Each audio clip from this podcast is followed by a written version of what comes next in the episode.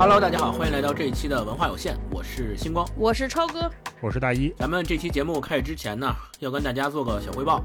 本来这期冬日特辑呢，按照常规应该是在去年冬至前，也就是十二月十九号上线的，但是后来有调整，我们把《倾城之恋》放在了十二月十九号上线。之后呢，又因为是二零二三年的最后一期，我们仨都特别想把《尘埃落定》放在最后一期，讨个好口彩，所以就把冬日特辑呢又延后放在了开年的第一期。当时我们想的是应该也行，但是又觉得呢新年新气象，也想做一个带有一些希望和寓意的策划，所以呢就把太阳照常升起，也就是上一期放在了二零二四年的开年第一期。于是。咱们这期冬日特辑就被延后了，又延后，推迟了又推迟，到今天才跟大家见面。是不能再不录，再不录就跟春季春天的特辑撞上了，就不是冬日特辑了。对，是。那在这段时间里呢，也有不少听友在节目评论区给我们留言，问我们说。咱冬天特辑还有没有啊？什么时候来呀？好想听啊！咱谢谢这些朋友惦记啊！谢谢这些不想读书的朋友。对，这最起码说明我们做的这个季节推荐的固定的小策划还是得到了大家认可的，都开始有催更的了。不出意外的话，我们这个季节推荐也会坚持做下去。毕竟每周都读书，咱仨确实有点受不住啊。所以这季节推荐系列对我们来说也是一个调剂吧。那顺便多说一句，呃。如果你是用小宇宙 APP 来听我们节目的话，呃，小宇宙上有一个新的功能叫内容专题，就是大家可以在我们节目的首页看到一个新的标签叫内容专题，这里面呢是我们归类整理出的几个专题或者说系列，比如说诺奖得主系列，呃，宝珀理想国文学奖系列，茅盾文学奖系列，还有包括我们的这个季节推荐专题，都可以在这个内容分类里面去找，然后可以很方便的让大家去回顾以前的节目，比如说你想听去年冬天我们推荐了什么，那你可以直接。直接通过这个内容专题直接跳转到去年的冬日推荐里。那天霹雳跟我说，看你们诺奖特辑那个 banner 挂了那么久，你们是不是也换换？我说换个什么？他说换个广告特辑。广告特辑行，可以 把我们所有的广告节目放里头，大家挨个听。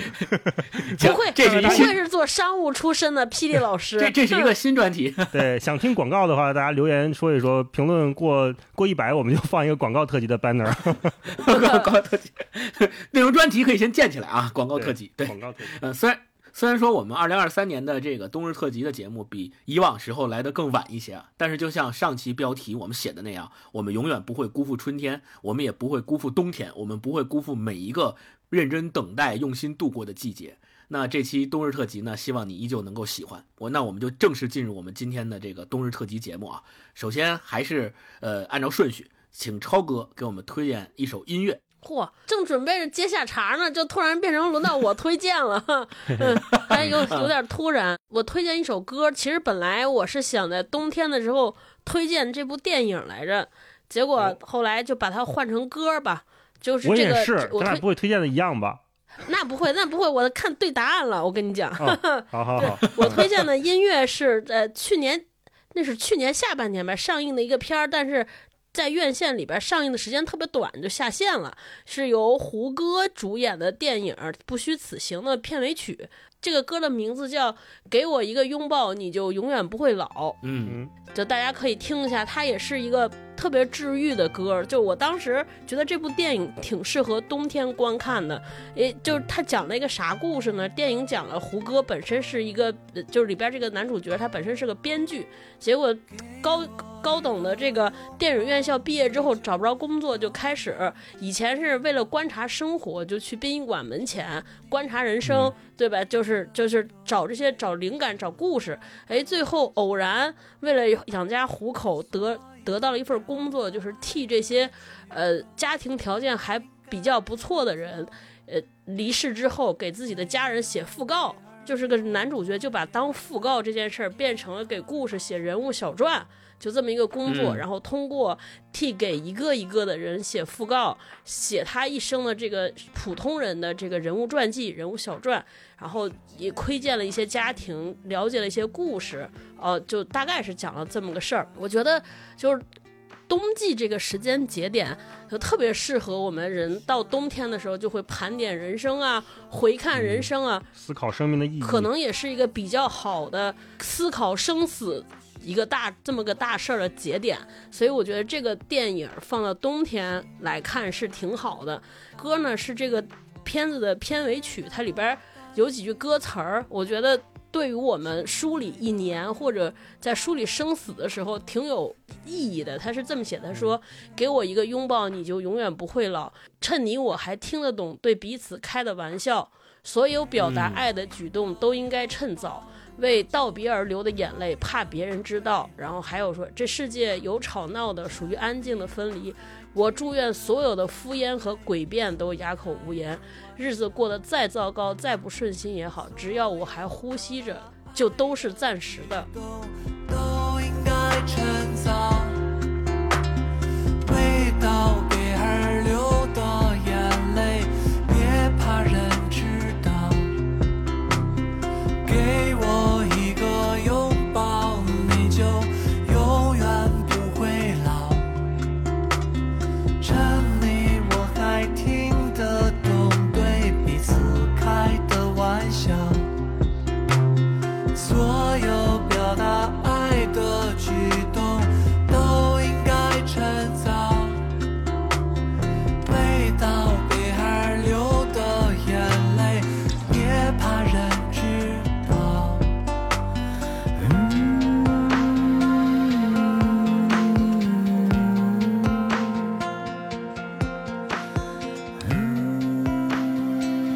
大家就明白这个电影的调性是什么。就就这个故事，有些人觉得是讲述生死，但我可能从这个故事里边看到的就是关于记录、讲述、倾听和表达这个关系。透过这个故事，我们就会发现，其实每一个普通人的人生都很值得被倾听、被了解和被书写。即便再普通的人，哎，你突然发现就，就哎，这些人的故事怎么经过在他人的嘴里，在他人的眼里，他好像是另外一个人，他好像过了另外一一番人生。有兴趣的朋友，他现在也上线流媒体了，大家可以去看一看，是一个冬天挺不错的选择啊、我就推荐这个音乐吧，啊、嗯，不虚此行这个片儿是算是一个文艺片儿吗？呃，是是算一个剧情片儿吧，也没有特别的哦个人表达，但但确实节奏也比较缓慢。就我看豆瓣的评分也是这个参差不齐啊，大家的意见差异也挺大的，可能。很专业的人发现哦，觉得这个片子太匠气了，很工整。但我个人就是我挺喜欢这样的表达的。首先，这种视角我觉得很好，然后嗯，另外我可能年龄大了就喜欢这种特别温吞、慢节奏的片儿，受不了那个刺激的。是是嗯，对，我就推荐这首歌，大家来听听这首歌，也挺温暖的，是胡歌唱，是胡歌唱的。胡歌老师最近哦在《繁花》里边就说上海话，咱们也感受一下他说普通话的这个时这个片段。嗯，嗯，，好，那接下来请大老师给我们推荐一首音乐。嗯，好，我刚才听超哥说来自电影的一首歌，我就心里一颤，我说是不是跟我这重了？我是这个新片儿《年会不能停》里面的一首歌，这是我，哦，是结尾那个 rap 吗？对对对对对。嗯，嗯 今年年底看到的非常开心的一部电影，主演是大鹏、庄达菲还白客，嗯以及一众我们认识的、熟悉的这个脱口秀演员朋友们啊。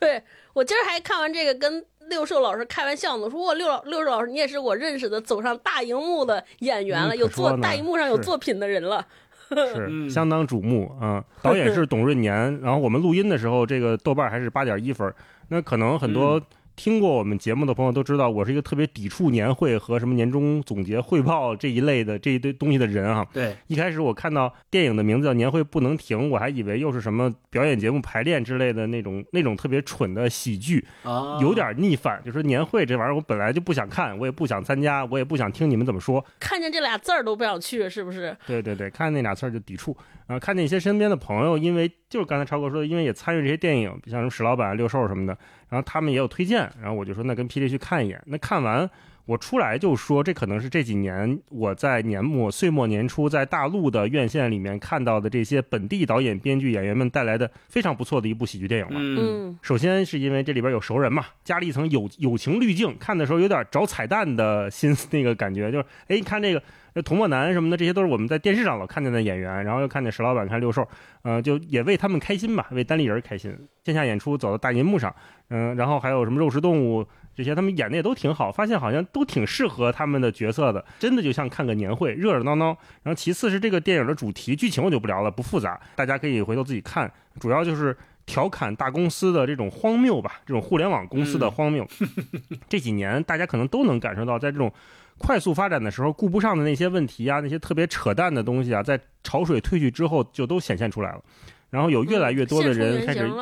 是开始意识到，哎，这这儿是不是有点不对劲啊？那是不是有点奇怪啊？应该这样吗？可以不这样吧？至于这样吗？就经常会有这样的扪心自问啊。那这个电影里就是把这些问题集中表现出来了，像什么官僚腐败、大公司病、互联网黑化这些那些的，看到在大银幕上被赤裸裸的拿出来讽刺，还是很爽的。星光，我觉得你也会喜欢啊。我还发社交媒体，我说终于有一部让打工人年底宽宽心、爽一下子的电影了。解恨，对，就过去几年，我们可能真的很少看到这种题材的电影。呃，尽管我们看很多呃职场片儿吧，职场题材的严肃讨论的，或者是电视剧什么的这些，但是很多都是哎纯架空、纯胡闹。嗯，有时候你会觉得嗯实际上不这样、啊，编剧没有上过班儿，感觉是不是？然后，当然你也不否认有的是真的好笑，可是我总觉得你这喜剧还是得来源于生活，不能纯架空。年会这部电影它也有它的局限，它的问题，比如说这几个人能力到底有多大，他们到底这三四个人是不是就能黑进去一个预算六千万的那么大的一个企业年会，是吧？那 他们在舞台上胡闹的时候，真的就没有一个人能给他们拽下来吗？也不一定。但是在那个节骨眼儿，就气氛顶到那儿了，我我个人哈，其实就不太计较这个合理性了，在这儿我就放过他了。嗯。嗯，总体感受就是环境就是这么个环境，呃，氛围就是这么个氛围，有些问题确实是解决不了，嗯什么讨薪啦，啊、裁员啦，最后这个事情表面上看上去确实呃得到了一时的缓解吧，但是实际整个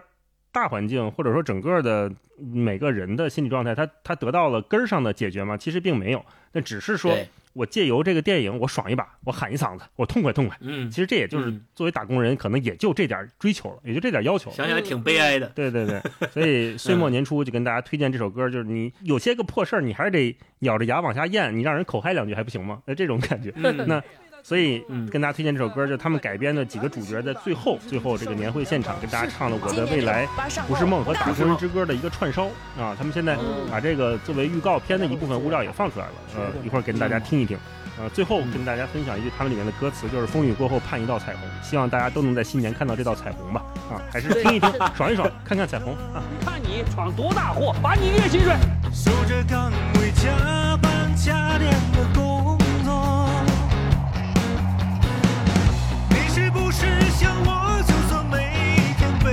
锅？是你接他入职的，这个锅得你背。也放不下的枷锁。你是不是像我整天幻想能够别跟我摆姿势。不用再看上司的脸色生活？做 PPT 不还得用现成模板吗？三年又三年，骗我有机会转成都五六年了，转成了吗？没错，面对不公就应该打破沉默。我是马杰克，不是 Magic，在 K 吧待了几年，没涨钱也没尊严，肉骨头痛、失眠，身体一年不如一年，我干得兢兢业业，上司在莺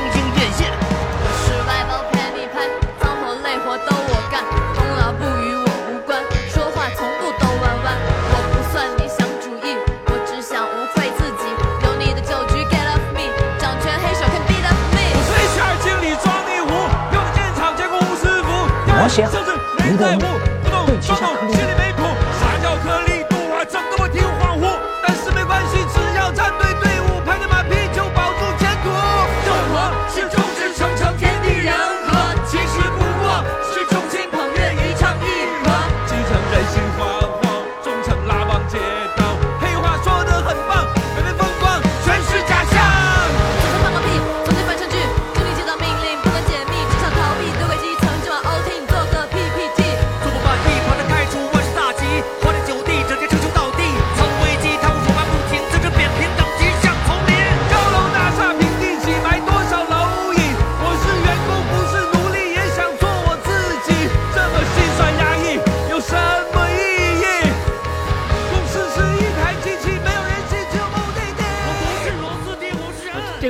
超哥应该也看了，我还没看，我本来想今天去看的，结果没有看到合适的时间。对，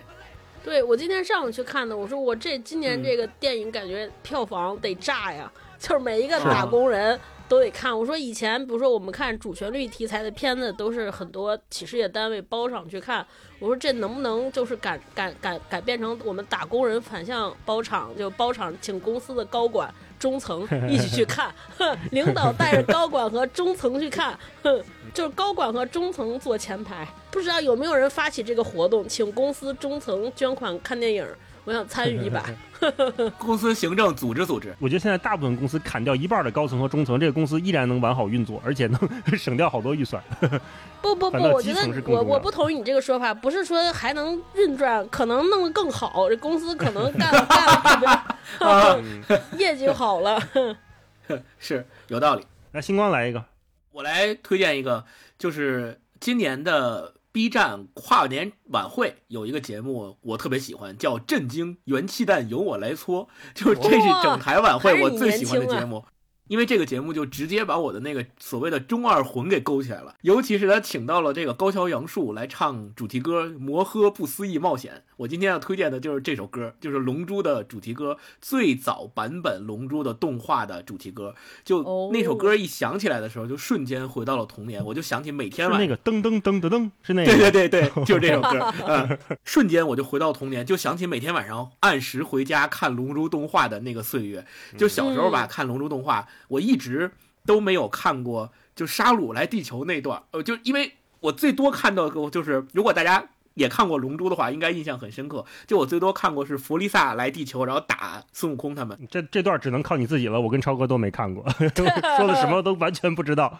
小时候看《龙珠》动画的时候，我一直就没有看到过就沙鲁来地球跟他们打的那一段，因为一直看就只看到弗利萨那段。我当时就有一个心结，我就特别想知道他们打完弗利萨之后，沙鲁到底发生了什么，那段是什么回事儿。但是又一直在动画里面没看到。后来直到上初一的时候，我有一个同班同学，他当时买了十本儿海南出版社出的漫画，那十本儿恰好是沙鲁那段的剧情，然后我就特别想看，然后想得我抓心挠肝的。后来我就跟他借，我说好说歹说，终于他同意把那十本漫画借给我，但是有一个要求，就是只能放学借我，第二天早上就要我还，所以我没办法。然后晚上回家我还要先吃晚饭再写作业，就时间不够啊，第二天就得还回去，怎么办呢？我就先把那十本书藏在我屋里小柜子里，然后我就设了一个夜里两点的闹钟，然后夜里偷偷爬起来看，从两点多一直看到四点多，从头看到尾，就是那十本啊，从头看到尾，一个字儿一个字儿看那种，就是漫画里边一个字儿一个字儿看，每个对白都得一个一个字儿看，就一点看的也不困。然后我怎么说兴趣是最好的老师呢？就这还睡不着呢。后来到六七点钟又起来，第二天又上学，那个那十本的情节。到现在我都能够复述出来，就是那里边沙鲁他们过来，然后跟先跟谁打，谁又打败了，然后最后又怎么打赢了，每一个细节我现在都能复述出来。所以那天晚上看 B 站的那个跨晚这个节目的时候，一下子就把我那个记忆全都勾起来了。对，而且并且就是我想起来那个时候小学时候看这个呃动画也好，还是漫画书也好，都特别特别的感动。就是我第一次感受到什么是看激动了，就看漫画看的激动了。后来为了弥补我当时。只能管同学借漫画书的遗憾，上班之后就买了一套《龙珠》漫画，收藏起来了，就可以不看，但是必须得有。对，所以就是我跟这个《龙珠》之间有这么一段这个情缘吧。所以这次 B 站呃跨晚上面的这个节目，也让我重新仿佛回到了那个童年时候的那种感受。所以我今天就推荐这个《龙珠》的。第一版动画的这首主题歌叫《摩诃不思议冒险》，翻译成中文其实就叫《不可思议的冒险》，是高桥阳树唱的。主题歌里面的歌词翻译成中文也特别好，我跟大家简单分享，比如说上面第一句就是刚才大老师唱的噔噔噔噔噔，就是 我就会这一句。他前面那个一开头就是赶赶快抓住他龙珠，这是全世界最棒最刺激的秘密不。过这歌词儿真好，赶快抓住他，龙珠。那是全世界最棒、最愉快的奇迹啊！后面还有，这世界就是个巨大的宝岛，没错，现在就开始冒险吧。它载满了令人心动的爱，它装满了多姿多彩的梦，快去把他找出来吧，少年！遇到妖魔鬼怪就统统打飞。今天也要趁着云朵翱翔天际。我觉得就这个歌词跟配合起他的那个龙珠漫画的那种少年那种热血、那种梦想、那种友情的感受，就特别的激励人。所以也希望在这个冬天，二零二四年的一开年，把这首歌非常充满战斗的、非常充满动感的励志这首歌分享给大家。希望我们都能像漫画里的孙悟空一样坚强啊，像午饭一样纯真，像。像贝吉塔一样高傲而不妥协，让我们都能守护住心中的爱，汇聚全宇宙的元气弹啊，把妖魔鬼怪通通打飞。对，现在就开始冒险啊！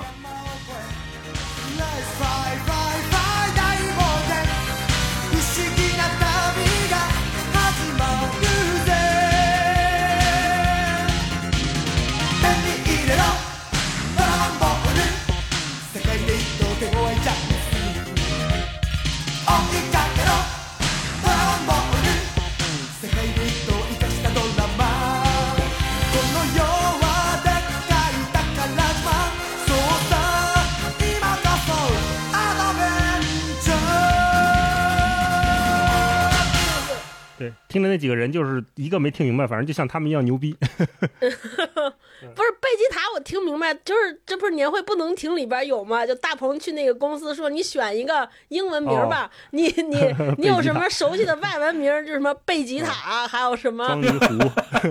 对对对，都是这些。嗯嗯，我知道贝吉塔了。嗯嗯，那我们仨分别分享了这个音乐，呃，接下来到分享电影的环节。分享电影环节，先让大老师来给我们分享一部电影。我分享的这个主题跟消失和结束有关哈。我分享的这个电影和书都是这个主题。嗯、那电影叫《花月杀手》，我相信很多朋友也嗯都已经看过了啊，是马丁斯科塞斯去年拍的一部。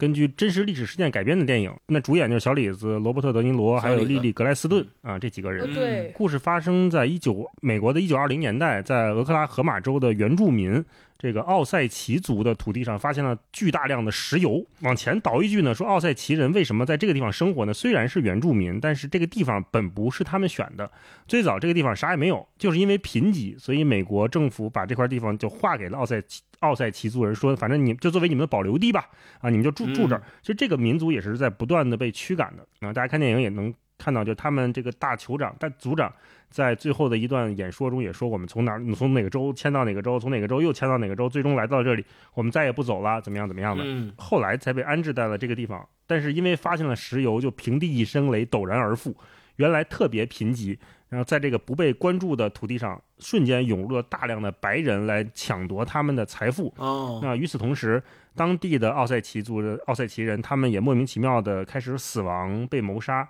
那这个死亡有先天这个身体不适应当地的饮食，就是不适应美国那一套饮食的原因。呃，很多奥赛奇人开始得糖尿病，他们可能最大最大也就是活到四五十岁就会死亡，就会得慢性病。嗯然后有些是被谋杀，就是非常赤裸裸的谋杀。那小李子呢，是作为男主角，他饰演的叫做欧内斯特·伯克哈特这么一个年轻人。欧内斯特，嗯就跟我们前一集聊的海明威海明威，一个名字。对，对，那他也是一个从一战战场上下来的年轻人，来到这个嗯地方，来到这个俄克拉荷马州的这个奥赛奇族的这个地方，跟他的舅舅。呃，叫罗伯特，就罗伯特·德尼罗演的叫海尔哈尔的这么一个人，跟他一起工作，来给他舅舅打工。那他舅舅在当地是非常非常有权势的这么一个，算是当地的王，他在当地也叫做黑尔之王，这个地方叫黑尔哈。那哦，地头蛇，对，说是嗯给他舅舅打工，但实际上其实就是变着法儿的侵占这个奥赛奇人的财产和财富。在影片一开头，哦我们就能看到这个白人对原住民是多么的俯首帖耳。就我们以为的侵占，它并不是嗯直接的掠夺，它是带着一套美国当代文明的法则和规则进入的。比如说给当地人买保险啦，然后卖给当地人东西啦，然后给当地人就是双轨制物价啦，就是给奥赛奇人的价价格都特别贵，但是给美国人是另外一套收费价格，是这样。哦，当一开始就是连蒙带骗，是这意哎思吧？，对，是的，一开始就是白人对原住民俯首帖耳，一个冒卖车的小伙子会给这个奥赛奇人推销服务，谎称自己家里人有病，然后那奥赛奇人买东西也不含糊，随手就买辆豪车就买走了，什么穿金戴银的，打高尔夫、射箭、开飞机，呃，反而是这些原住民的。管家啦、服务生啦、司机啦，都是白人啊。当地打工的这嗯石油工人也都是白人。奥塞奇人他们其实是坐享其成的，因为他们本身就有巨大的财富，他们不用工作啊，他们就是花钱就行，他每天的工作就是花钱。那后来这个小李子就跟当地一个叫莫莉凯尔的女士恋爱结婚了。当开刚开始他也不是完全冲财产，小李子是一个有点复杂的一个角色。一方面他经历过战争，那我们都看得到，就他的那种眼神，就从战场上下来的人带着一种恍惚和震撼，来到了叫做黑尔的这个地方。那这个地方对于刚从战场上下来的年轻人来说，我们也可以想象，一切都是新鲜的，财富、娱乐、法外之地，然后随便的可以杀人，这随便打引号吧，就是他们白人还是很肆意妄为的。他跟嗯我们想象的，虽然他没有拍小李子之前在军队里面的任何事情啊，但是我们可以想象，呃，他的这种肆无忌惮和在军队里的纪律严明是完全相反的另一种生活方式。那么，嗯他小李子他他如何自处呢？他要怎么适应呢？其实他一直都没有适应好。另一方面，他因为又回到了他这个传统的家庭逻辑里面，他舅舅代表着特别明确的父权。小李子的人生的每一步，怎么工作，呃怎么恋爱，怎么结婚，怎么签署每一份婚前婚后的协议和保险，他舅舅都会指手画脚，都要告诉他怎么做。我们看着看着也会发现，那小李子也是他舅舅的一个敛财的工具，其实也是一个棋子。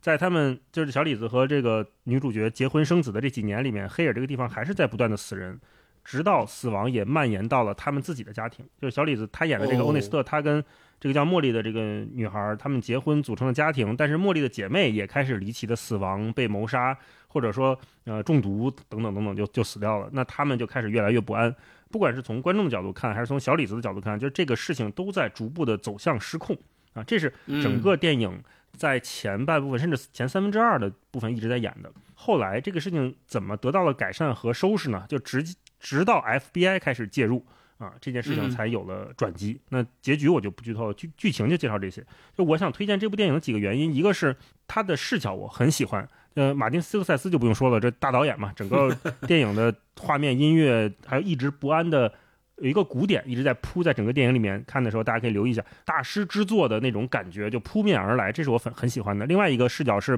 刚才我说小李子这个人，因为这件事情这个历史案件啊，奥赛奇族谋杀案在历史上是非常著名的美国的最重要的几大历史案件之一，对，那也是呃被翻拍过电影。但是之前都是在从 FBI 的这个联邦调查局的视角来看怎么破案的，那这种角度其实我们嗯并不陌生，从警察角度看嘛。但是这个电影刚才我说，直到后三分之一或者四分之一的时候，FBI 才出现，它有一种迟迟来到的感觉，这就给我们观众一个蛮真实的暗示。我在看前面前半大部分的时候，我一直在想，就这事儿就没人管吗？就 这事儿就没人干预吗？这事儿没人觉得不对劲吗？这跟那个年会一样，就是怎么回事儿会一直进行到这里，还还还这样呢？是后来我想，就它反倒给了我一种在真实世界的时间感，就是真实世界里面，其实我们无法期望一个救星到底是什么时候来，某一个改变到底是哪一刻发生，就那种遥遥无期、那种让人动荡不安的感觉，一直随着马丁的那个鼓点儿铺在电影里面，持续的在观众的心头在荡漾，那是我非常喜欢的一种。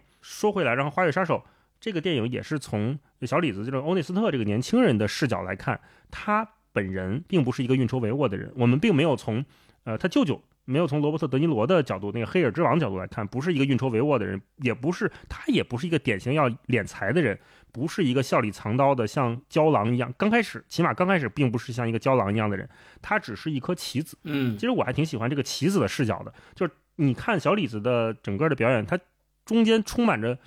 呃，不确定、犹疑，就是他也会想，我在这干嘛呢？我要不要这么干？他他很犹豫，他不像那个传统的敛财的守财奴一样，就是我明确了，我就是要搞钱，或者是明确的就要伸张正义，他都没有，他并不确定，他始终恍惚，他是另一种我们上一期聊的《太阳照常升起》里边的那种 lost generation，就是迷惘一代。呃，嗯，有的人是会像海明威写的一样，迷惘的时候去喝酒，去各种 party。同时，还有一大批人，他们从战场上迷惘的回到了家乡，回到了亲人身边，他们仍然恍惚。他们恍惚的是，他们不知道亲戚们在做什么，我要做什么，我要怎么才能融入他们，以及他们值不值得我融入。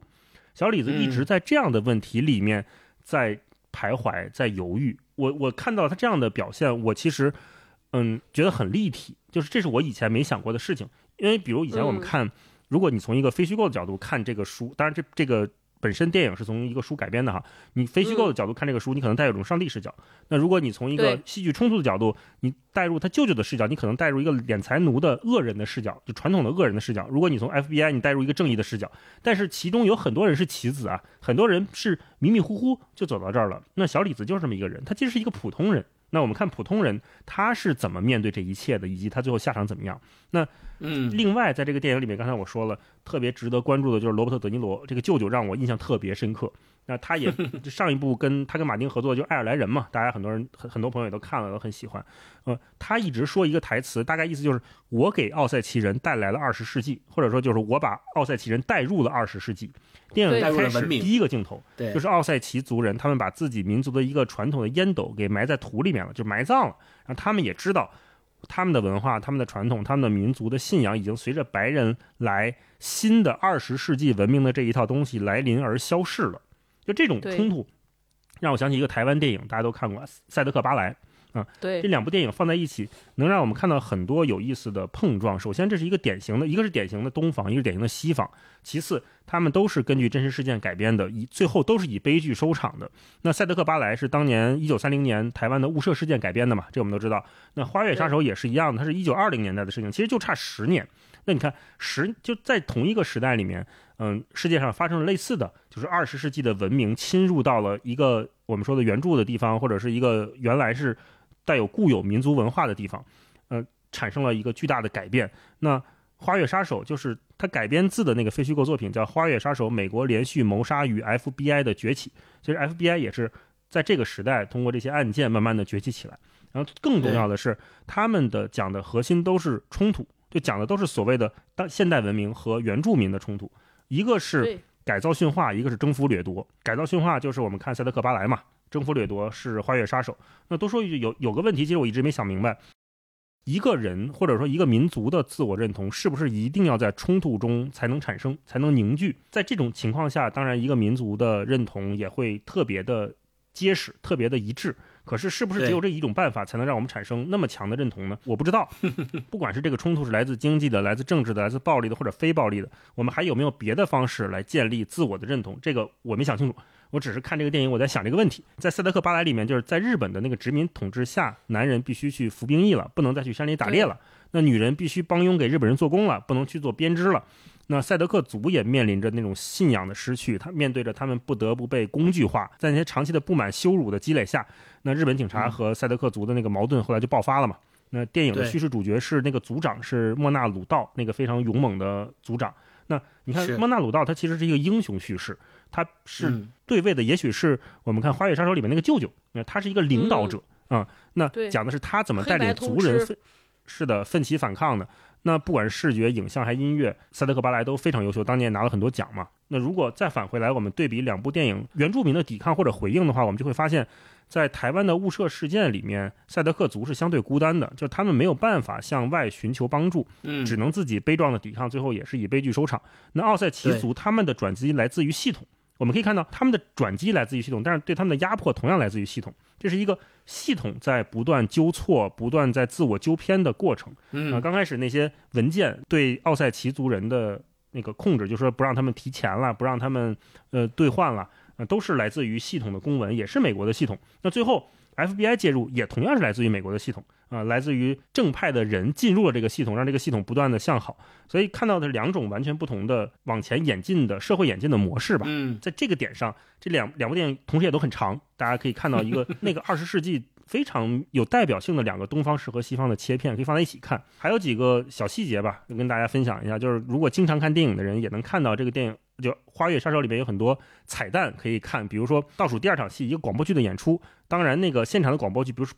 并不是我们现在的演出了，就也不是当时的，它是在一九二零年那个悲剧之后几年甚至十几年的。它通过那个广播剧，他在打破第四面墙。一方面是在给观众交代几个主要人物的最后结局，他并没有像我们平时看很多电影说最后出一黑字儿，说谁伏法谁谁谁被 FBI 抓了，他并不是这么出来的。几年后，对对对，对不是那个几年后，他是通过一个现场广播剧，但这种广播剧的形式又是真实存在在历史里面的一个状态。他他到了历史的下一个节点，用广播剧的方式在跟大家演，呃，说这个几个人最后怎么着，怎么欧内斯特怎么样了，这个黑尔之王怎么样了，嗯、然后我们也能感受到这个世界到底是以什么样的态度在消费、在观看、在反思这一系列的历史悲剧。我们看到的是大家在呃穿着非常讲究的衣服，在一个什么酒馆里面，在一个剧场里面，很多白人坐在台下在看这一幕广播剧的演出。然后在广播剧的演出里面，同时导演马丁斯科塞斯他自己也出来了。他出来了，客串了一个在舞台上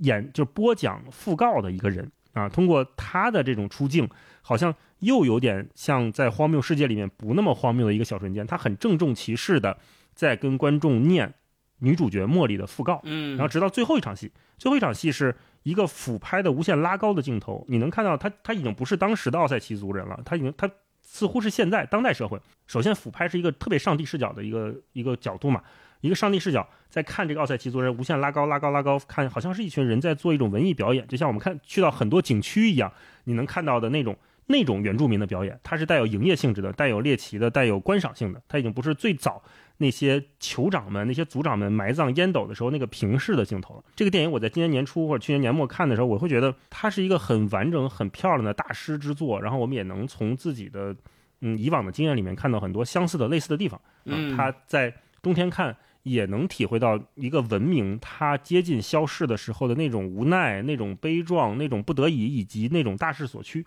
都是这个电影可以提供给我们的观察吧。嗯，我分享这部电影《花月杀手》。嗯，嗯，刚才大佬说那段里面有一点我还有点感触，就是你说系统的那块儿，其实就是系统它本身充当了一个压迫和驱逐他们原住民文明的这个角色，但同时后面 FBI 的介入又完成了一个纠错本身的纠错功能。那我们就可以去对比说什么样的系统其实是具备这种纠错功能的，但我们看到的某些其他的系统是不是不具备同样的纠错功能？就最起码它有纠错功能的系统，它可以在犯下一些错误的时候，就是有这种修正的机会。对我，我突然想到了这一点。嗯，那大老师给我们推荐了《花月杀手》。呃，接下来我来给大家推荐一个电影，呃，名字叫《哗变》，其实叫《凯恩号哗变》。大家可能第一个蹦入脑海中的是这个仁义，北京仁义非常著名的话剧，话剧对啊哗变。是，那我推荐的呢，这个其实是二零二三年九月份才上映的美国拍的一个电影儿，叫《哗变》。呃，其实仁义的话剧和这个电影拍的故事是一样的，就都是用的同样的剧本儿。这个剧本的编剧叫赫尔曼沃克，他写下了这个凯恩号哗变的。这个小说同年一九五二年的时候，他也凭借《凯恩号哗变》获得了普利策文学奖。后来咱们今天所看到的话剧也好，还是电影也好，都是从他的这个小说《凯恩舰哗变》里面的对某一章再单独拿出来改编成的一个话剧的，又以对白的形式撑起来的这么一个剧本。好像五十年代还拍过一个电影，是不是叫什么《叛舰凯恩号》？是不是跟这是一个？对。呃呃，哦这个后面我要说，就是呃哦，赫尔曼沃克他自己先写了这个《凯恩剑哗变》这个小说，这个小说本身是很完整的，然后他又把其中的一个部分。就是庭审的那部分，专门拿出来写了一个剧本儿。那这个剧本儿就演变成了现在我们所说的仁义的这个经典话剧，就是呃《哗变》和我今天推荐的这个二零二三年的电影《哗变》。超哥前面说到的那个五四年的电影叫《叛舰凯恩号》，这个电影它不是根据这个庭审的这个剧本儿来改编的，它就是根据他原著的小说来做的。所以呢，你可以认为说，呃，在赫尔曼沃克写完这个原著小说之后，先拍了整本的电影叫《叛舰凯恩号》，是五四年拍的。哦后来他又把单独里边庭审的这个情节拿出来写了一个剧本儿，这个剧本儿是现在仁义的这个话剧和我今天推荐的这个新的电影的一个完文本。那二零二三年的这个电影《哗变》呢，它是刚刚离世的这个好莱坞也是一代电影大师威廉·弗莱德金他的一个翻拍版。威廉·弗莱德金是谁？是什么电影的导演？《驱魔人》的导演。哦，恐怖片。二零二三年的这个电影呢，就是比较巧妙的在原来文本的基础上，融进了一些当代的很多的关注点，比如说和九幺幺事件以及中东反恐这些时事结合起来，把它放进了这个文本里。相当于我们在看这个文本的时候，虽然它很忠实于赫尔曼沃克原本的剧本，但是在这之上，它还融入了一些现代的新的元素。而且，二零二三年的这部电影呢，里面因为这个政治正确，里面也有了两个黑人演的角色。你五四年的时候，那个《叛舰凯恩号》那个电影，实际上是都是白人演的，没有什么黑人角色啊。大家看这个也能看出一些区别和对比。再简单说一下这个小说和剧本的作者赫尔曼沃克，他的爸妈都是犹太移民，他本身也是犹太人。珍珠港事件以后，他也参加了美国海军，并且在一艘驱逐舰上服役。所以，我们今天看到的，不管是呃小说。啊，话剧还是电影，其实有很多部分都是应该是他自己在这个舰船上面服役的一些经历和见闻写出来的这么一个故事。赫尔曼·沃克除了《凯恩舰哗变》这个小说之外，他另外两部更有名的小说叫《战争风云》和《战争与回忆》。《纽约时报》曾经评价说，仅仅凭借《战争风云》和《战争与回忆》就足以奠定赫尔曼·沃克在文学史上的地位，所以他也是一个在文学史上比较有名的作家。那今天我推荐的这个2023年版的电影呢，呃，它的主要情节非常简单，就是一场庭审。这场庭审审的是什么呢？审的是有一艘美国的战舰叫凯恩号，凯恩号在作战的时候因为遭遇了风暴。然后在这艘战舰上的副舰长觉得他们的舰长指挥有误，于是用了美国军规上面有一条条款，叫在特殊情况下可以不经上级的批准解除舰长的指挥权。根据这一条，他解除了舰长的指挥权。后来等到凯恩号脱离了这个风暴的危险之后，然后就开始了这么一场庭审，审的是谁呢？审的就是这个解除舰长职务的副舰长，因为认为他带领他底下的这些官兵们。哗变产生了这个军事上的政变，其实是这么一个故事。那在这个庭审上呢，就是主角是为这个副舰长辩护的律师。这个律师为了证明副舰长无罪，他需要提出新的辩护策略。这个辩护策略就是整个这个电影和我们所说的仁义的经典话剧《哗变》的呃主要情节所在。那整个这个剧本和电影，大家如果看的话，其实知道它里面有两个非常重要的转折。这两个非常重要的转折，可以说是这个电影和这个剧本非常精彩的部分。我在这儿就不更多的剧透了。我给大家推，之所以给大家推荐这个电影的原因，首先是因为它非常好的展现了一场庭审戏是怎么拍，并且它这场戏里面大量的情节的构建和编织都是依靠人物和人物之间对话的方式。去构建的，那我们就知道说话剧，比如说你在看仁义华变的这个话剧的时候，真正你能感受到话剧为什么姓话啊？就是这个话是 对，这个话是英达说的，因为仁义的这个话剧哗变最初的那个剧本的翻译是英达的父亲英若诚老师翻译的，他翻译成中文之后拿到仁义，让仁义去排这个话剧。当年一九八八年的时候首排，当时首。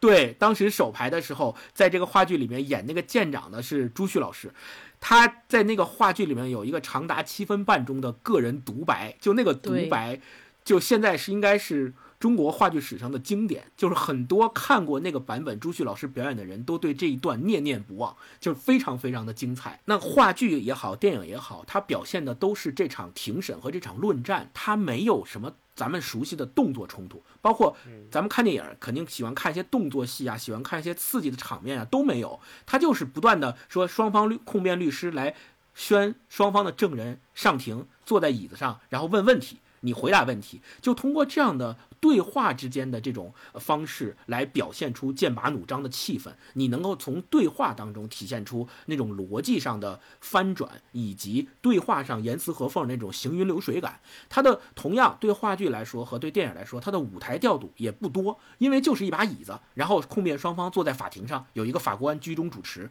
就是这么一个场面，它也没有更多的其他的外景来去展现这个法庭上关于这个庭审这个事情和这个故事的方方面面。他就通过这么一场庭审，要把整个凯恩号为什么哗变，为什么副舰长要带领底下的这帮水手和海员反对舰长，舰长是怎么辩护的，到底谁在这个哗变个事情当中需要承担责任，谁有错谁没错，都要通过这一场。庭审来表现出来，而且这里面还涉及到了大量的法律知识、航海知识以及心理学知识，把它融会贯通以后，这个剧本首先就做得非常扎实，然后电影也好，话剧也好，都非常非常的出色。其中刚才前面提到的两次转折，非常非常杰出，可以让你从头看到尾，丝毫没有枯燥的感觉。我觉得这是非常非常厉害的。另外，我还特别想再提一下话剧，就是因为大家都知道，华变作为北京人艺首都剧场的。当家话剧之一，每次复排的时候根本抢不着票，所以如果大家抢了很多次票都没有抢到仁义的这个华变的票的话，可以先去看一看二零二三年出的这个电影，它本身拍的也是很忠实于原著的。还要特别说到的一点就是，一九八八年这个话剧在北京人艺首演的时候，当时是请到了美国的著名演员扮演宾虚那个电影里面宾虚的那个演员来。到北京人艺来指导这个话剧，后来这个话剧第一次排完以后，首演就是他们实验性的先演一下，呃，排练相当于是给谁演呢？是给了那美国海军参观团来演。美国海军参观团看完之后特别特别的喜欢，然后，全场的对全场的军官们都欢呼，就是欢呼朱旭老师演的那个海军舰长的那个角色，就认为他演的非常非常的棒。对，后来在整个一九八八年排仁义话剧的这个过程当中，也受到了当时呃美国驻华大使馆的很多帮助，包括这个剧里面的海军制服都是美国驻华大使馆提供的。八八年首演之后，零六年、零七年、零九年、一二年、一八年复排又登上过首都人艺的剧场。后来朱旭老师去世之后，冯远征接棒了他的角色。就冯远征后来在复排的那个呃话剧里面是担当舰长的那个角色。然后大家特别特别熟悉的吴刚，对达康书记，达康书记书记也也是他第一版八八年那一版他就参演了，后来也一直在每次复排的时候都有角色。哦，那好早了。对，呃，从艺术创作的角度来说，其实我们这个时代看似是变了的，但是我们为什么还要不断的去讲述这么一个哗变的故事，或者我们讲述这么一个军队里面发生的故事？其实是在这个剧本里面，它有一个非常好的点题，就是最后如果大家看这个电影的话，你去留意一下庭审那个情节结束之后，在他们庆祝会上面，律师最后。在庆祝会上说的那段话，才是整个剧本想要揭示的最后的那个主题到底是什么？我觉得它恰好反映出了时代无论怎么变化，我们都应该坚守的东西是什么。其实他想点出来的那个题在这儿啊，所以我我我也不剧透这个最后的这个，大家可以去看一看这个电影。另外，我想说就是。呃，如果大家看了这个电影或话剧之后，你会发现这个电影里面的很多人物形象和角色，他的性格都被塑造的很鲜明。比如说舰长，舰长他身上肯定有很多的缺陷，嗯要不然的话，他的副舰长和他手底下的那些船员不会反对他，不会对他哗变，对吧？那我们看了这个电影或看了这个话剧之后，应该去想的一个问题是什么？给我的一个启发是，我们这个社会也有很多不同性格的人。也许我们可以在这个电影或话剧里面看到某些人物的性格和角色，他就是像自己一样，或者像自己身边的人一样。那这个时候，我们怎么去和自己性格不同，甚至于略有冲突的人，你可能不喜欢对方的性格，那你怎么去跟这样的人去相处？这个是通过这个电影和话剧，我们可以去思考的一个问题。另外还有一个，就是在这个电影里面最后的那个场景当中，被那个律师。批判的那个人物形象，很多时候我们认为是在咱们社会当中叫一个词叫精致的利己主义者。那有时候我们就会发现说，这种精致的利己主义者，如果他出现在我们的人群当中，我们应该去怎么识别他们？我们应该去怎么看待他们？我们应该怎么去对待他们在人群当中传递给我们的那些观念和传递给我们的那些东西？我们怎么去给他们反馈？或者以及我们是不是要成为他们的帮凶？以及我们识别出他们之后，我们怎么样让自己不和他们站在一起？我觉得这个也是一个对我们来说比较大的启发。评论里面有一句话：对不完美的英雄的反叛，无非是轻佻的不负责任。再也没有比指责他人更轻易也更有成就感的事情了。所以，我们说所谓的那个电影里面那个哗变，意思是不是说，其实时代在变迁，但是类似于这样的哗变，在社会当中和在我们的生活当中比比皆是，处处都在。那我们到底在这场哗变当中充当的角色是什么呢？是谁呢？啊，我们是否应当充当这样的角色呢？我觉得这个是整个看完这个电影或话剧给我的一个最大的感触啊，所以我推荐这个电影《哗变》啊给大家。哦，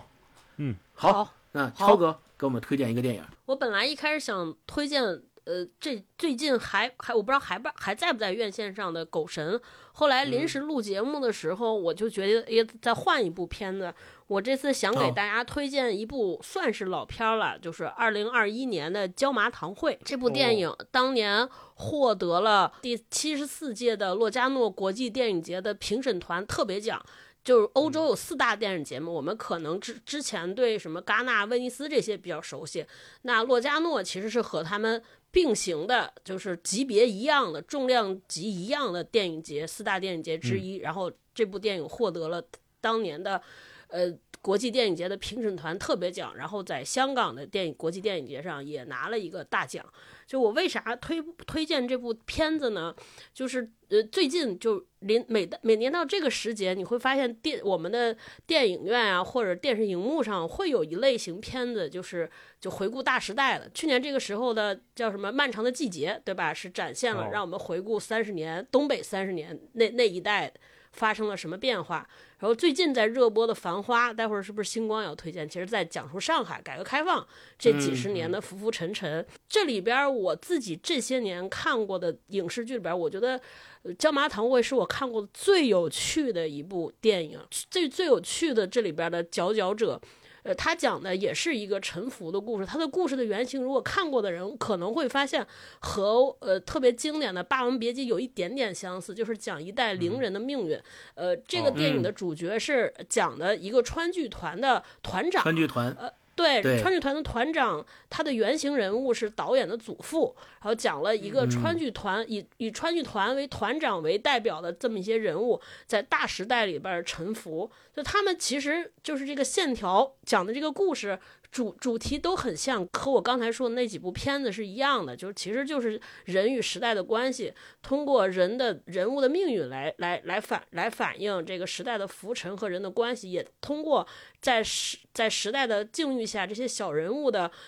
不不屈不挠的生活也好，或者跟时代的对抗也好，来让我们看到人本身。他他的一些命运命，他的一些宿命性，还有人身上的一些品质，我觉得就是通过时代反映人，或者通过人看到时代怎么样都行。嗯，我为什么特别特别想说这个电影？这跟我二零二三年的观影体验有特别大的关系。就是我我之前大家看我社媒的朋友肯定知道，就是我二零二三年就明显感觉到，尤其下半年，就我觉得我的观影的经历有了特别大的一个起伏。就上半年的时候，哎，我们说终于可以暌违了那么多年，终于可以去电影院看电影了。然后我自己作为感觉作为这个中国中国观众里边的一份子吧，我觉得我们有义务为中国电影做点什么，好奔赴院线。然后就看了好多片儿，而且确实上半年也有很多让我眼前一亮的作品，比如说这个《宇宙探索编辑部》啊，包括像《封神》。嗯就《封神》，其实我我我坦白说，我就是觉得它不一样，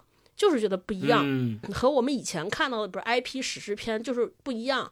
然后下嗯。半年去电影院就看看就发会发现不对了，就是就是 就是他这个不对，不是说拍的不好啊，就是以前嗯我们可能我觉得跟大跟我的期待有关系，就是以前可能我们最早我们这代人去院线看到的是第五代导演那些电影，可能他们更更偏艺术，更偏个人表达，哎，我们会觉得说好像有点看不懂很多电影，对吧？我们看了很多艺所谓艺术电影和电影表呃和和个人表达电影，再后来我们会发现好多电影有从冯小刚导演出来之后，我们发现哎，好像这些电影跟我们有点关系啊。慢慢慢慢的再往现在倒，你就觉得好老百姓咱自己多电影是的生活嘛。对，现在这些电影就是和我的关系就更近了，近到就像像我们今天老在讨论的，比如说我能我能感觉这卡着点儿，卡着点儿为我写的。看电影看这种电影，我我会别觉得我们在以前我们老开玩笑说，为什么我们这些电影感觉连故事都讲不好呢？但是今天我们已经完全没有这个困惑了。我觉得现在这些导演随便一个进院线片儿都能把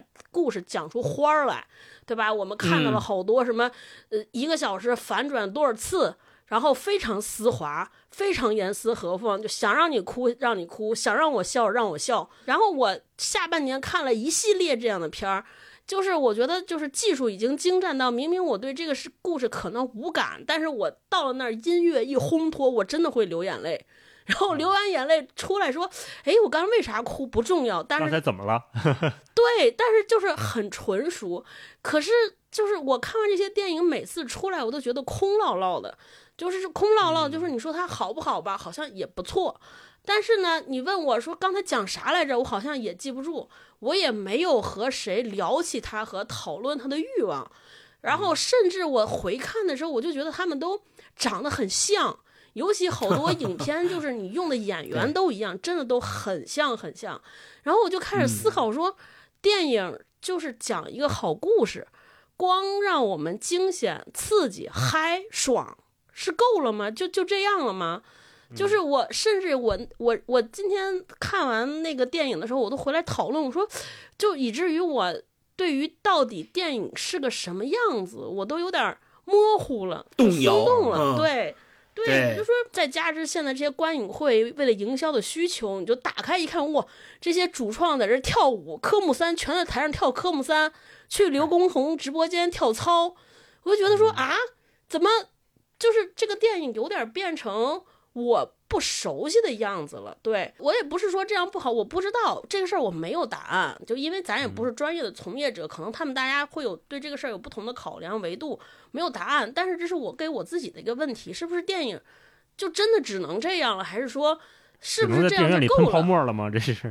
是，然后直到我那天看到《狗神》的时候，哇，就是我熟悉的在电影院里看电影的感觉又回来了。哦，就是，而且那个时候吕克贝松，我一看年龄就真的是一个六零后了。就你感觉六零后就用了一个非常传统的一个方法，在拍了一个很传统的电影，包括大老师刚才一开始介绍那部电影，马马丁西克塞斯都八十多了，你就觉得这些电影就是让我回到了我刚开始接触电影时候那种样子，一板一眼，有光影，有舞台调度，然后就你看完就感觉我操牛逼，就这种感觉。对，或者说就觉得我就是这个钱我花的值，我为他顶风冒雪腾出所有事坐在这儿，我值了。然后哎，不停的嗯想跟朋友推荐他、安利他、讨论他。就就是我觉得我这好这好像是让我找到了我当时看电影的感觉，然后我那天回来又把《椒麻堂会》看了一遍。就这个电影，我为什么推荐？我当时看到，我当时一看的时候，哇，就眼前一亮。我我其实不知道为什么会眼前一亮，后来我就和我最近看过的片子在对对比，然后我又回去看了看很多他关于他的资料，就是导演当时他在某一次这个映后会上跟大家分享，跟大家做了一次分享，里边有一句话打动我，他说我拍这个电影的时候，我把自己带入到观众视角。我就在想说，观众想从电影里看到什么？他说我自己想了想，我要是观众，我希望看到说一个导演对这个电影有追求，嗯就是他想观众来看电影的时候，他就是想看到这个电影创作者本身对于电影这件事儿上有没有更高的追求在。我我这个我觉得这个电影对我来说就真的完全做到了。首先，就大家可以看它，它为什么说有趣？大家可以看它的置景，它是跟我们看的现场实景是不一样的。它做了很多片儿的那种景观，它为什么做嗯片儿的那个二 D 的片儿的景观？的。对，的它就是完全还原川剧舞台上以前那个戏剧、京剧舞台上大家看到那个景、那个景的还原。因此，大家看到好多这个在海里这些人坐船逃难的画面，就是就是像。就是舞台剧场上的有个船轴，然后那个水是用那个纱那些布在扬起来，大家在往出划，而且它这个形式和它要表现的内容完全不违和，完全不是为了追求创新而创新，就这个形式和它的故事讲的刚刚好，这是第一个。第二件事儿就是它表达主题的巧妙，它里边也碰触了很多很硬核的内容，比如说文革，对吧？比如说大跃进。但是你说，就是他展现的，他在讲这些硬核的时候，在讲述这些过往的时候，他没有回避，同时他处理的那个尺度又刚刚好，对，就让我们知道了他所表达的，让我们跟他的感情有粘连，同时我觉得他也规避了一个很多，规避了很多我们所谓的说哦，是不是你你讲这些问题的时候一定就过不了审，或者一定又怎怎么样？我觉得也不是，我觉得他我能看见他不停的在做尝试，不停在做努力，而且他。做了很多大量的留白，我觉得这个留白完全不是为了过审，而是这个留白他就是看得起观众，他就觉得哦，我和观众之间是有默契，是心有灵犀的，我们点到为止。我觉得这就是大老师老在节目里讲说看得起观众的一种表现。我觉得这个就是第三个是，我觉得这个这个剧里边讲的很多是在传承。这个传承一部分是他在讲哦，他的戏剧在传承。我在这里边我也看到了我们文文脉的那个传承，包括电影本身和所有的文化这些形式也在传承，这些艺术表现形式也传承。然后，然后还有就是我我说他那些小的那些巧思，比如说他讲了阴阳两界。我就他所有的形式都和叙事结合的恰到好处，我就每次嗯。我就看这些电影，我后来发现我要的是什么，就我我其实不太，就我个人我不太介意说这个导演把故事讲坏，我特别受不了说这个主创他没有想法，我没有表达，我也没有什么想创新的，反正我就安安全全的讲一个故事，甚至就是在大数据的这个帮助之下，严丝合缝把这些东西都算准，我做个就行活儿，我每次 对，就其实我觉得行活儿没无可厚非，因为电影是个工业，它不必须要通过这些行活儿的作品来支撑起我们日常的电影嗯消费。但是不是是院线只能有行活儿？对，就我我我后来下半年。对我，我下半年去电影院就见一个行活，见一个行活，而且都是一些人拍的，我就真的不行了。而且我真的有，尤其好多那种现实题材的片儿，我说这回去看《今日说法》不是一样吗？到底 什么东西适合被搬上大荧幕？什么标准被适合搬上大荧幕？就这件事儿。有没有人管管，或者说是不是 值不值得商量？二零二四年电影不应该只如此啊！嗯所以我就那天会看椒麻堂会，我就觉得哦，这是不是也得有一些像这样的电影？就是这些人是有追求，是希望在电影里边表述和表达的，是希望说哦，我要对我做的这些份事儿有点做点不一样的创新，做点不一样的追求。哦，就就这个是，而且且这个东西做的还很好，很巧，我就觉得哦，是这个事情。这是我特别心之向往的，对，哎，然后说到这儿，我我就又稍稍微说点和这个电影无关的事儿啊，就我那天无意中是昨天翻微博就看到了这个上网看到那个三联三联书店那个公号发了一个活动，发了一个艺术活动，叫“世界上最孤独的广播广告牌儿”。它其实哦是一个艺术家做了一个观念的艺术，他就是在那个无人区里边竖了一个太阳能的广告牌儿。这个艺术家嗯叫刘耀华，对他之就是他做了之前还做了一个关于就把苹就钢针扎苹果里边的一种观念艺术，看这苹果长成什么样。他自个儿竖那个广告牌里边就讲说，哦，你们只要谁。想对这个世界说点什么，表达点什么，你们就联系我。只要能联系上我，我就给你把那个，就把你们想说的话打在那个广告牌上。想做一个广告，就他其实想做一个嗯观念艺术的尝试嘛。就当然，观念艺术，我觉得观念艺术以我浅显的理解，就是大家都做各种各样的事儿，最后这一年处完了，这些把这些 广告牌的事儿表达完了，从过程到结果记连接起来，然后再让我们解读这件事儿，我们能得出什么样的结论？这可能是说它这个艺术本身完整了，那个可能在一年之后啊，我们不做定论。但光看这件事儿，我就觉得哇，我们今天这个时代好像太需要一些这样的事儿了。就大家为了不确定性做，你就说这个广告牌儿，他一个人立在那儿，会不会有人来投广告？投了广告怎么办？能写出来点啥？会不会有人写骂人的脏话？如果这一年啥都没人来投，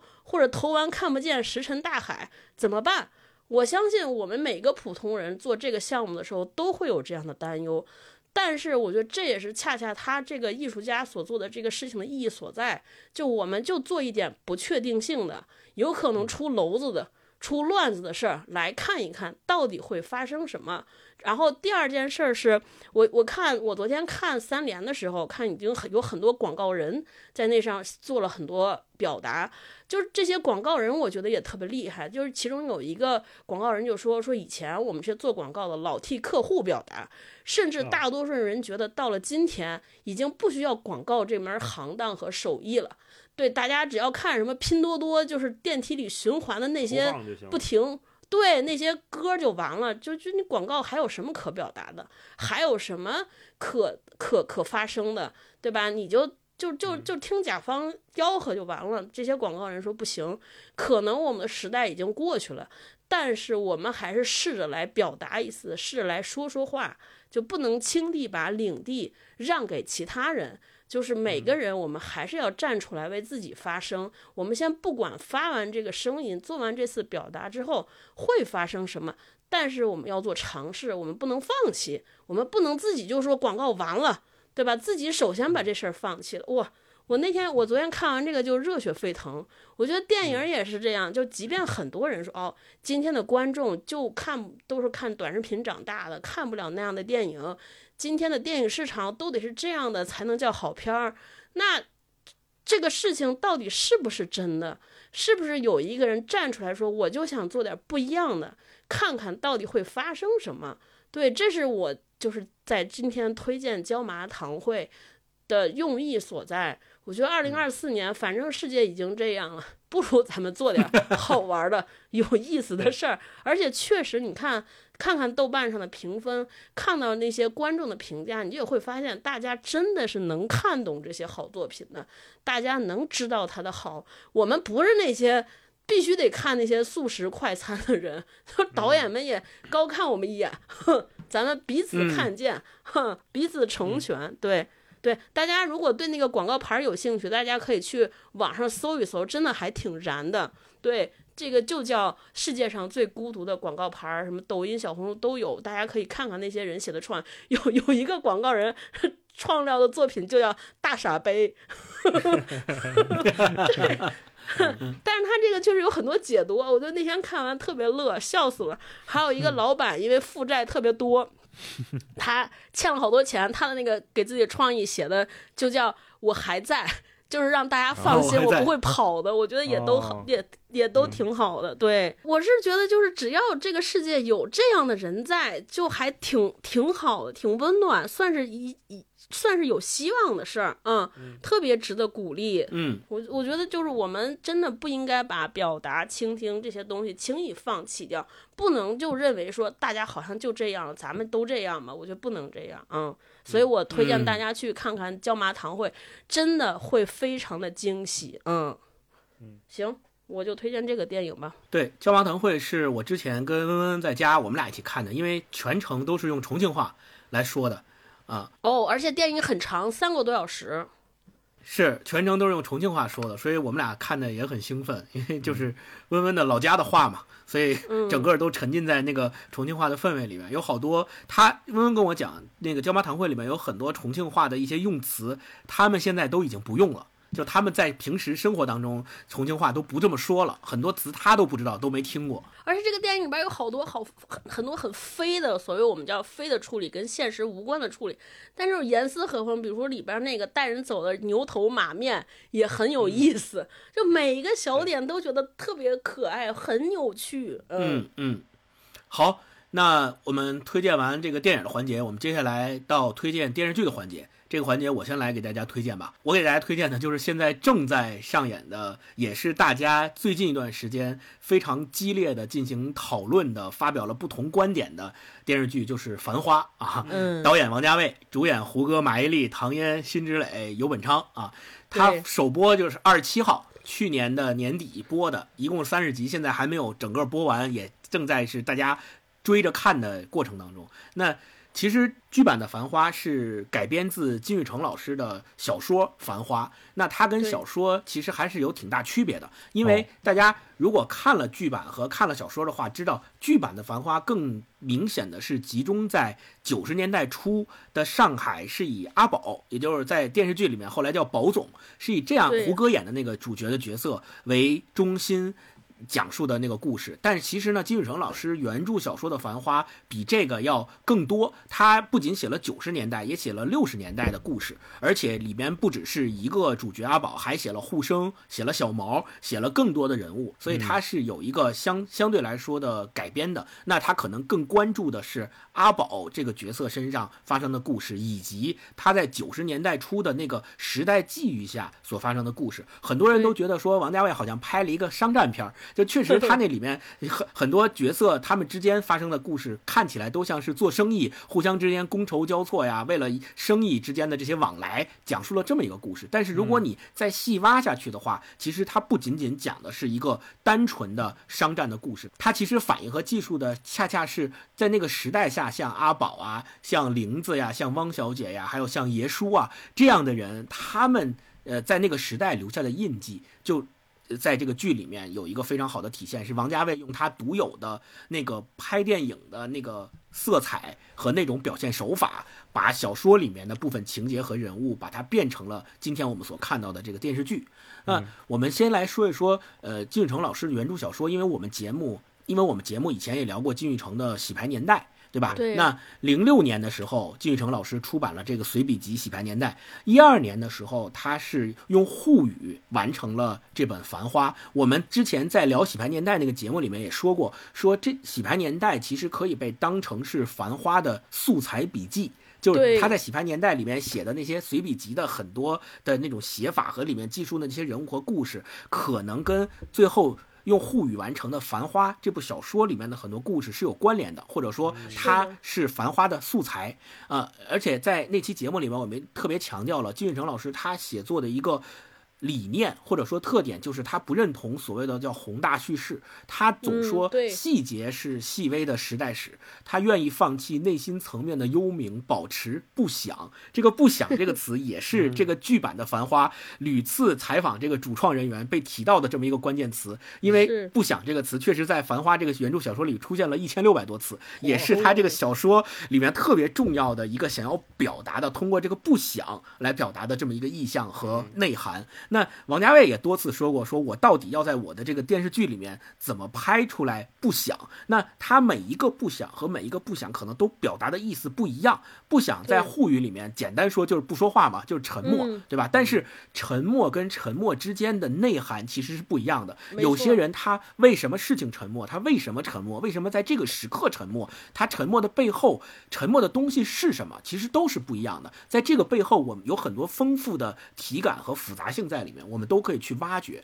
那金宇澄老师的这个原著小说《繁花》，它的原本的标题就叫《上海阿宝》，它就是以沪语的风格描写的上海市民的生活。最开始的时候，呃，金宇澄是在本地的一个论坛上面在连载，后来在二零一二年才在收获上面正式发表。然后小说的单行本是二零一三年的时候由出版社出版的。呃，这本书呢后来被认为确立了金宇澄老师在上海叙事白话小说上的历史地位。这个历史地位可以跟谁相提并论呢？可以跟韩邦庆，就是写《海上花》的那位作者，还有张爱玲，哦还有王安忆。接下来就是金宇澄，所以我们说《繁花》这个小说在整个上海所谓沪语的白话叙事的文艺作品里面也是有一席之地的。那他金宇澄老师出版了这部小说之后，很快就拿到了第九届的茅盾文学奖。对，后来这个作品也被改编成过舞台剧和苏州评弹。舞台剧我还看过，当年呃舞台剧排完之后，在北京天桥艺术中心上映的时候，我还专门去看去买了。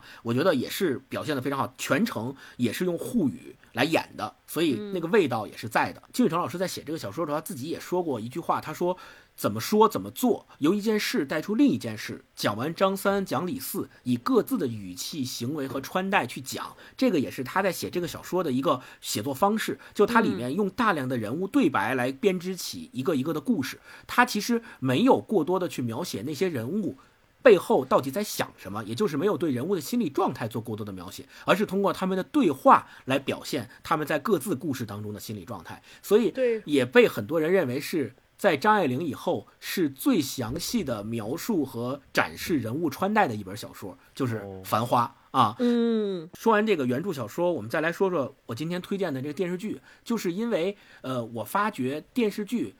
其实特别好的展现了所谓的众生相，就尤其是上海滩的众生相，就他们的。电视剧里面的地点主要集中在黄河路上嘛，那个时候的黄河路有好多这个大饭店，对吧？然后他们也是各自经营的这个商业的，这个都是开饭店的，所以黄河路上的那种繁华，在九十年代初的那个时代背景下的繁华，其实是这个电视剧想着重展现和呈现在我们面前的。对，金宇澄老师在《繁花》的原著小说里也好，还是王家卫在今天的这个剧版的《繁花》里，其实着重表现的都想表现出来的是那种所谓的上海味道。所以在看这个电视剧的时候，大家也都非常愿意去看沪语版。沪语版它分沪语版和普通话版，然后他也专门请到了很多演员，都是上海籍的演员，包括胡歌呀、马伊琍啊、成龙啊，他们本身就是出生在上海、成长在上海的，所以说了一口流利的沪语。包括王家卫导演在整个剧里面的调度，对吧？还有它的那个色彩，整个表现出来之后，会让你感受到他们所想要为咱们展现的那叫上海味道，到底是一种什么味道。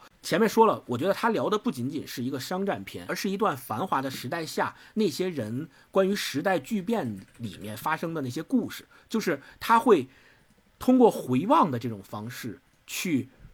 重新看当年那些所谓上海阿哥阿姐的故事到底是怎么发生的。宝宝总阿阿宝，包括马伊琍的那个角色玲子，在咱们现在看来都是咱们的父辈或者是叔叔辈的那些人，他们的奋斗史，他们在改革开放初期、九十年代初期的时候，他们是怎么跟这个时代互相磨合，在这个时代的浪潮当中搏击的。那我们其实看的是这样的一个故事，而且我为什么要推荐《繁花》这个剧，其实是想跟另外一个我们之前聊过的剧做对比，就是《一漫长的季节》。为什么要跟《漫长的季节》做对比？因为这两个电视剧，你会我们会发现，它所处的时代背景其实是一样的，都是九对十年代初，对吧？但是我们会发现，它里边有非常不一样的点，就在于《漫长的季节》表现的是东北，然后《繁花》的剧版《繁花》写的是上海滩。它虽然时代一样，但是因为地域的差别，它呈现出来了截然不同的故事走向和截然不同的人物命运。那为什么在同样的时代背景下，不同的地域就会呈现出这两种不同的故事走向？这是一个我们值得思考的点。这是第一个。第二个，《繁花》表面上写的是这些人的商战故事，或者我们叫饮食男女，对吧？对但其实它那里面写的是时代的变迁，是我们今天讲叫山河岁月。那我们再去看《漫长的季节》，其实一样的，它跟《繁花》是一体两面。就《漫长的季节》，它讲述的好像是一起找不到凶手的案件。那么多年，对吧？范伟演的那个角色一直在追寻凶手到底是谁，为什么会发生那个悲剧？但是其实他那里所要讲述的也是时代的变迁，也是嗯那个年代下每一个人跟时代磨合当中的那个山河岁月的故事。所以，他他们这两个电视剧表现出的这种截然不同的面貌与内涵，我觉得在那个《繁花》剧版《繁花》里面和小说《繁花》里面那个不响的关键词特别好，就形成了一个鲜明的对比。你看，《繁花》是不响。然后漫长的季节是打个响指吧，他说我们打个共鸣的响指。遥远的事物将被震碎，面前的人们此时尚不知情。因为那首非常有名的诗，那我们这个时候对比起来看，我们就会要更加进一步的去想，遥远的事物是什么，为什么将被震碎，以及面前的人们为什么尚不知情，何时才能知情，以及知情以后又会怎么样？我觉得这个是时那个时代共同留给我们的那声唏嘘，就是他通过两个看起来截然不同的电视剧，一体两面的电视剧，其实共同反映了那个时代背后的一些东西。就是《繁花》里的那声不响，也是那个时代留给今天的我们需要带回答的那个问题，就是嗯，这个我们想要一起去打的那个共鸣的响指，究竟什么时候才会响？还是像《繁花》那样一直不响？我觉得这个是这两个电视剧对比起来看的一个非常非常有意思的点。而且剧版《繁花》开演之后，呃，受到了很多这个批评的声音嘛，有很多。对争议，有很多人就觉得说，哎，拍的不好，嗯、不忠实于原著，没没有把小说里面的那个真正大上海的风情拍出来，对吧？对不像我认为的那个上海。那我们其实不讨论对错，也不在不站队的情况下，就在我的观念里，我觉得上海应该它代表的一直是中国最多元、最开放的那个所在，就是每一个人的上海都不一样，而且上海本身也从来在每一个时代都会有不一样的面貌的呈现，更何况它是在那个九十年代下那个更加巨变的时代，就在那个时代，每一个经历过的人，我想他记忆中的上海到底是繁花似锦的，还是璀璨耀眼的，甚至是低俗崩坏的，都不一样。那都是一段每一个人关于那个时段的上海，关于那个时代的记忆，关于每一个人的记忆的这种呈现，本身它就是千人千面的。我觉得剧版《繁花》它不可能做到符合每一个人的认知和想象，就它既没有这个能力，它也没有这个义务。所以好多人说啊，繁花》拍的不好，呃没有拍出符合他自己心目中的上海。我觉得这个可能是对这个剧版《繁花》电视剧的一种苛求，就大家更多的如果从电视剧里面感受到了那个。背后想要表现的那种时代的脉动和那个时代的脉搏，我觉得就已经是非常好的感受了。我觉得更重要的是，让我们在今天这个当下去回望九十年代那个生机勃勃的中国、生机勃勃的上海、生机勃勃的那些人的故事，我们可以去对对比现在，就是可能现在已经是一个慢慢慢慢下行的时候了。我们重新回望历史的时候，我们会发现，我们曾经也有过那个人人力争上游、那个人人都对未来怀抱希望的时代。那我们也许能够从那个时代当中汲取一些力量，放在我们当下。给予我们现在很多正在下行的环境当中的人以鼓励，我觉得这也是非常重要的一点，所以我推荐那个电视剧版的《繁花》啊。对。超哥嗯，我稍微接着星光这说两句，我们家这两天也正在看《繁花》，就《繁花》让我回到了一个久违的日子，就是因为它现在就是每天只能更新两集嘛，就变成了我们家一家人吃完饭在等八点钟电视剧更新，然后我们一家三口人坐在电视机前看《繁花》，而且看的是一个九十年代那个时候也是我们可能最最开始看电视的那个时代。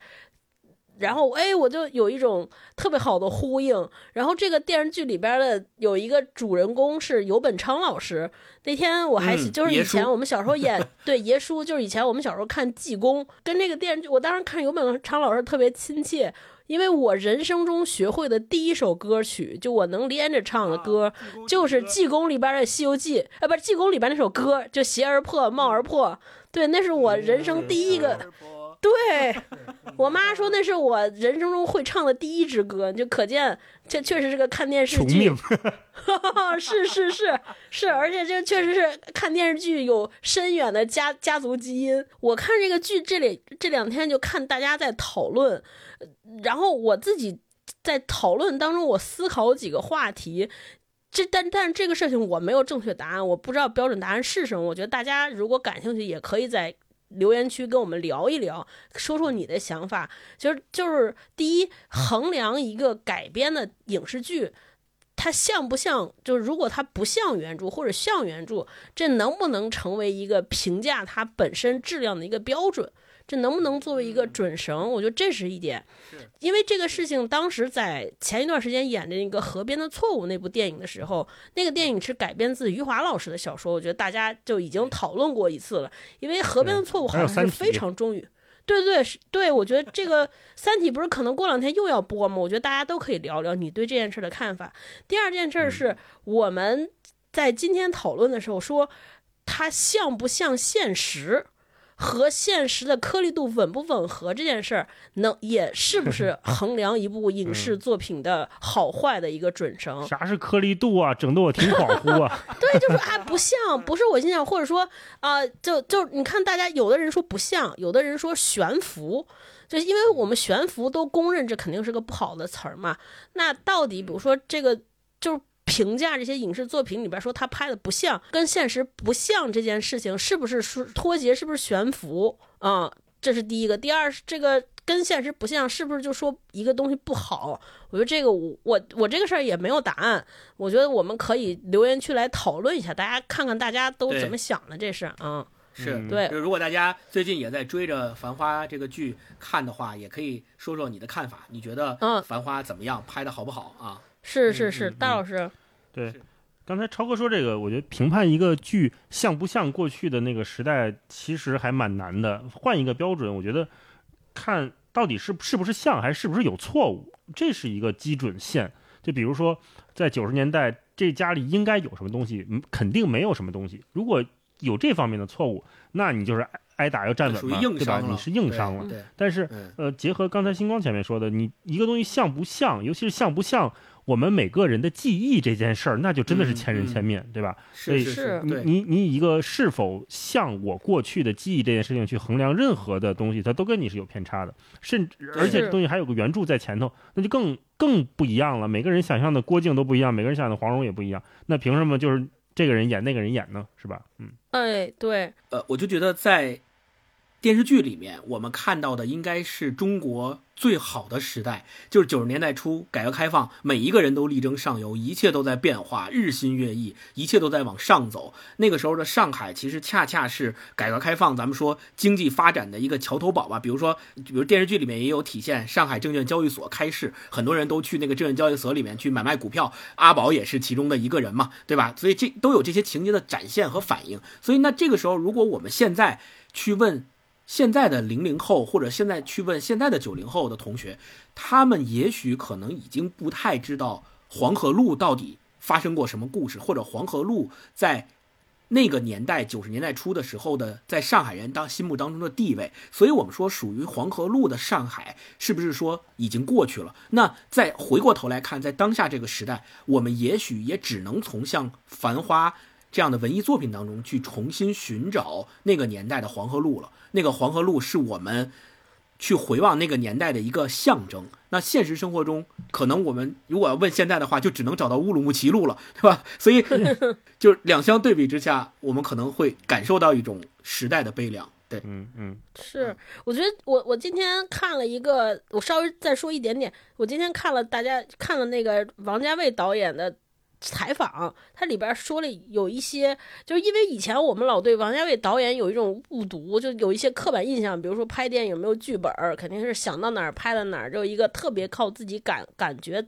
跟着自己感觉走，一个特别飞的导演，所以我们经常会说啊，那他拿着金宇澄老师的原著，会不会就是也是瞎改的？对，就是找自己舒适的角度拍，就是我就可能大家会有这些疑问。看了他的采访，虽然很短，但是我觉得他确实是有他自己的考量。他说，哎，第一，我。我为什么说原著里边讲阿宝是一个外贸员，但是我们给他赋予了让他去炒股，因为他说我着重就是要反映大时代和人物的命运之间的这种因恩聚会的关系，所以，嗯那个九十年代是我想反映的，然后九十年代我认为那个时候最能反映这个时代变革的一个事情就是股票。所以我们给他安排了让他炒股，我们给他安排了股票和外贸这个双线叙事，这是第一点。第二，那个说，哎，以很多人说那个呃黄河路讲的都是盖茨比嘛，就是盖茨堡，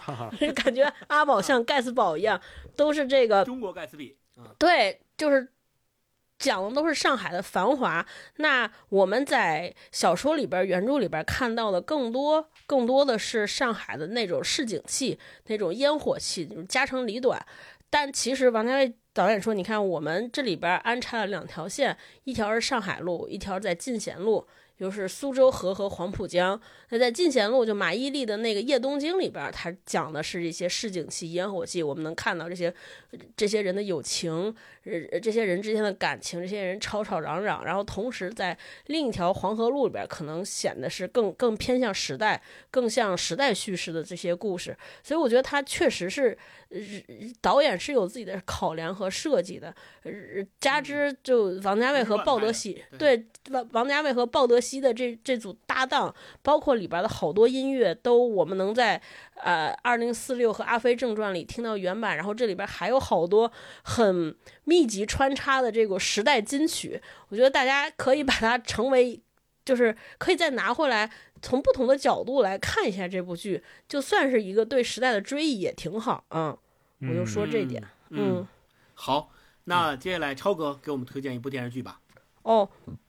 我推荐电视剧是去年一部台剧，叫《有生之年》。我之前哎呀，在好多地方推荐过了，我就简单说一下。就《有生之年》，在我看来，就首先《有生之年》，我特别喜欢这个题材。我觉得冬天，冬天我们去年这个时候聊了一部电影，叫呃，聊了那部李安李安导演特别著名的《饮食男女》。对我们，我们当时想的说，哎，得过年回家的时候，大家可以 回家吃饭，重温一下这。重温一下这部电影，我觉得这个剧有点像微缩版的剧版的《饮食男女》，它讲的也是一个台湾的一个普通家庭，这家庭里边有三个儿子，两个是亲生的，一个是领养的，然后这个爹妈，然后这个大儿子四十多岁了，在这个人生情场职场双输的情况之下。呃，灰头土脸的回到家来，嗯，就从这儿开始。然后本来他其实是想企图结束自己的生命，觉得活着也没什么劲，四十多岁了这么失败，但是觉得哎，那我就都写完绝笔信了，打算回家来看一看。结果哎，每天跟家里边发现家里边在家里边这些鸡飞狗跳的吵吵嚷嚷的生活当中，一路又走下去，就大概讲了一个这种家庭生活。就以前我们上次聊饮食男女的时候。呃，是讲就是你会发现，所有这个中国家庭的矛盾都从饭桌上起，对吧？做一大桌子菜，每次一个，每次一吃饭，饭桌上就有一个爆炸性的消息，有一个姑娘离开家了。对，因为饮食男女是三个女儿嘛。是，然后这个呃，今今天这有生之年，它是反着来，就是所有的天天家里打架，然后一。最后怎么结束？就从饭桌上结束。大家这个一个家庭的怎么样互相理解、互相呃互互相和解的，就是哦好吃饭，我给你递个递双筷子，我给你递双碗，哦这个就结束了。我觉得这个特别符合就特别像我们亚洲家庭生活里边的一些场景，而且我觉得这部剧也特别适合过年，如果春节的时候回家一家人坐在这儿看，它也能让我们重温家的意义。像我们这种三十多岁的人，就上有老下有小的时候。就特别容易思考这个话题，我觉得这个电影里边儿，我看到了好多，就他让我传递了，他他给我们传递了很多温暖的意意头。以前我们认为家就是各种鸡飞狗跳，但是看这部电视剧你会发现，哎，就是鸡飞狗跳的时候，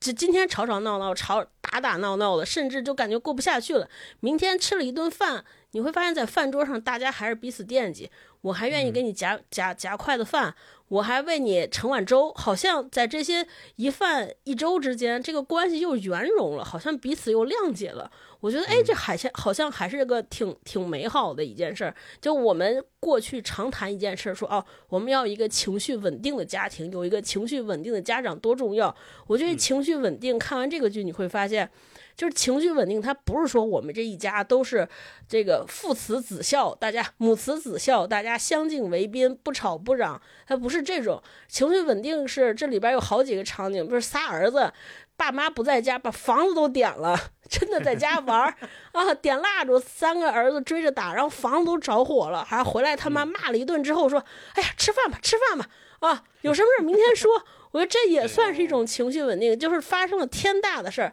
咱们先把这顿饭吃了再说。哦，对，我觉得这可能也是我一认为的一种特别好的温馨和稳定，对，或者说特别好实现的稳定。就里边第一集有一幕戏，就我都给给我看哭了。也是，就是是大儿子是那个金马影帝吴吴康仁演的啊，回来你看四十多岁，大家可以代入想象，你生一儿子四十四十多岁，说说出去开餐厅，妈还给妈他妈还偷偷把自己攒的私房钱一百万台币给他大儿子，说你我支持你投资，结果回然后每天一问大儿子干嘛，说啊我大儿子在外开饭店了，还挺高兴，结果在他爸生日那天回来。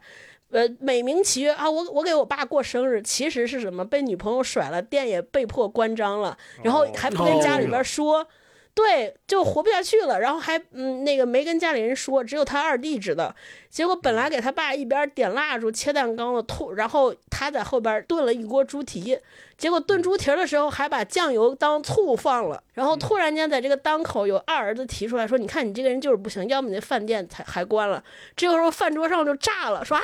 饭店关了，他妈说：“那我给你投资的一百万就打水漂了。”他爸说什么？你还有一百万？你什么时候背着我存了一百万？这多米诺骨牌啊！这是对，你就觉得好像这个事儿要收不住了。结果一转，哎，说好了好了，吃饭吧，吃饭吧。他爸切了块蛋糕，我们一起包饺子。然后他是切了块，他爸说：“哎，吃饭了，待会儿吃完饭再说。”切了块蛋糕，他爸最后把这蛋糕先递给大儿子。这个递蛋糕这个动作，就传递出一些虽然有下戏，但是父亲好像觉得说没事儿，咱们回头再来，再想想办法。哇！我当时看完这一幕就觉得特别温暖。我觉得就是我，我像现在有有有孩子嘛，我就现在想说，哎，什么才是最好的家庭？以前我们老说要衣锦还乡，盼着自己的儿女有出息，对吧？觉得哦，光荣，考好考考了大学，上了好班儿，回来给父母长脸。但我觉得真正一个好的家庭，就是即便儿女再灰头土脸，也第一个想到说我愿意回家。就我觉得这才是一个好的家庭的模板和范本。你看这个家庭真的，父母也不是很有钱，开小饭馆，你根本多少年用咱们话说根本没有长进，生意还那么大，门店还是那样，然后一家人挤在一个局促的小屋里边。但是你，然后也大大家也天天吵架打架，爸妈还各自有各自的。各自的有新欢，他爸还有花花肠子，那么老了，对吧？咱们老说老不正经，打双引号。结果你看最后这个家庭也热热闹闹的也过下来，然后我就觉得这可能就是对于家庭这个事情的理解，或者说家人和亲情或者爱之间的理解，我觉得又又大了一步，对。嗯嗯，对对，所以我特别给大家推荐这个这个剧，就是冬天真的很暖，大家就可以在家一边喝着汤，对吧？点点台湾小吃，看这个剧，老来劲了。蛮好。嗯，对，有生之年。那戴老师给我们推荐一部电视剧吧。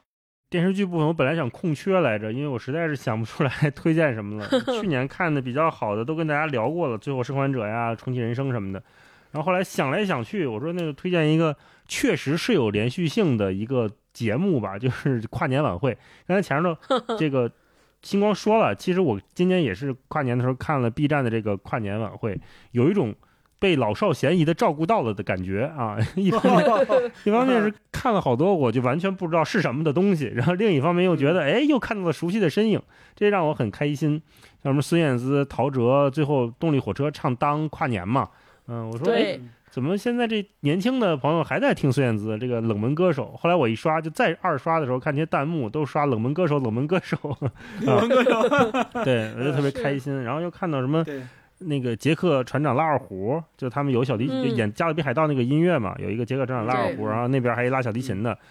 我看弹幕说什么时候派出唢呐与之一战什么的，啊，是是，对。你作为一个民乐曾经的民乐乐手，对，我说哎呦这这洋气我？这是没赶上好时候，有这种感觉。嗯，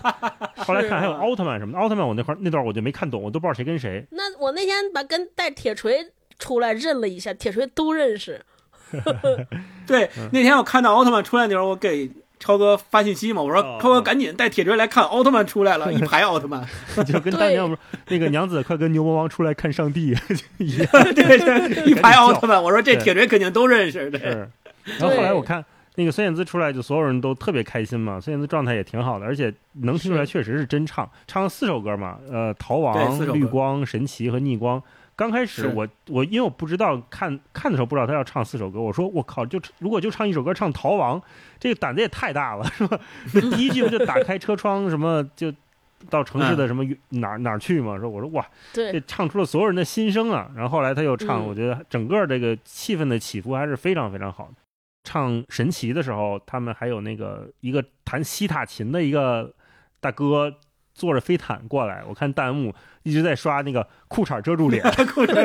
然后说说孙燕姿唱错了，说小岳岳，然后小岳岳冒号我来了什么的，我说哇，这真的是就文化倒逼的输出啊！然后我跟霹雳在家看的时候，俩人情不自禁的就全都站起来，一边唱一边跳，跟着他一起唱，有一种时代的眼泪的感觉。你想那个绿光是他零一年的专辑，那二十多年前，在风筝那张专辑里面，是不是真的爱我那些歌，都是我们上中学时候听的，哇，那都是相当老的老歌了。我就想，那大概率就跟我爸我妈听邓丽君一个感觉，就跟我们现在听邓丽君，可能是现在年轻的朋友都听邓丽君、听孙燕姿，那可能那个时间跨度是差不多的。然后那个神奇是未完成那张专辑《To Be Continued》，那个是零三年的专辑，然后逆光是最接近也是零七年的专辑了。啊，所以，看上去还是挺感慨的吧。呃，电视剧没怎么看，但是这跨年晚会看的挺开心。嗯，我推荐这个。是的，是的，是的，大佬刚才说那句说能够特别好的照顾每一个年龄段的人，那个我也是深有体会。就而且你会发现，每一个不同的 IP 出来之后，因为有些人看过，有些人没看过，这两者之间好像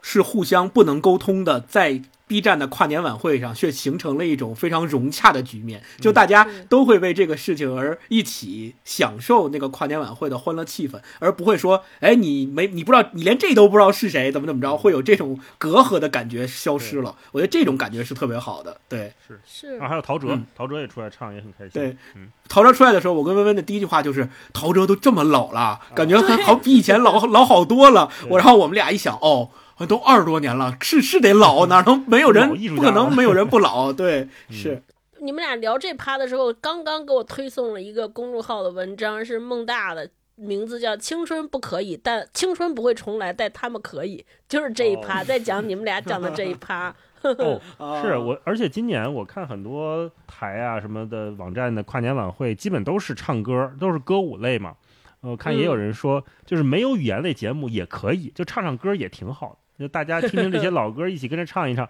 那个语言类节目要真的审核到就完全没法演，最后只能包饺子，那就算了。有时候我想也是，你就别硬努，对吧？你可以，可以没有。是是是，哎，我你们俩有没有去看那个 Taylor Swift 的那个电影演唱会电影？哇，没有，真的太震撼了。熟。嗯，因为我我也跟泰勒斯威夫不是不是我也跟，就 是我也对泰勒斯威夫特不是不是很熟。对，我买了那个票，我真的觉得就让我们觉得买今年看好多演唱会的票是不是也不太值？然后看电影的票也不太值。以后是不是也电影院里边就可以看这个？这个是挺来劲的。对，现现在流行嘛，就是把那些世界知名的剧院放的一些话剧高清放映，然后高清拍下来之后，做成像电影的那种运镜，然后把给它放到大屏幕上去看。现在流行这个，嗯，我我看过好几部了，是是都挺好的。是是挺来劲的。好嗯嗯，那我最后一趴我们各自来推荐书吧。首先还是请超哥来给我们推荐一本书。嗯行，我这个书也是换了好几个备选。一开始想推荐这个刘子峰老师的那那本季风季风带的那个旅行的书，我觉得特别适合冬天的时候坐在家里就当旅行了。讲了去印度啊、缅甸啊这些我们这些比较熟悉的国度。对，刘子超老师，刘子超老师的那本那那本书，后来吹来的方向，当季风吹来的方向，对那本书，然后又想着要推荐一本圣诞节的书吧，也挺好。对，反正就选了半天，我决决定推荐一本最通俗的书，是 这是来自于日本的岸见一郎的这本书，叫《不安的哲学》。呃，副标题如何在未知失控中安顿自己，是一本很短、很很很薄的书。岸见一郎，我们之前聊过他的书，就是那本特别著名的畅销书，叫《被讨厌的勇气》，就是他写的。对，嗯，是他是一个呃，他是日本的心理学家和哲学家，然后特别早开始就研究阿德勒的心理学呀，还有一些古典哲学的写作呃和演讲，然后也为年轻人做心理咨询和心理辅导。就这本书很薄很薄，呃，才不到两百页，但是我觉得他写了一个我们这段时间。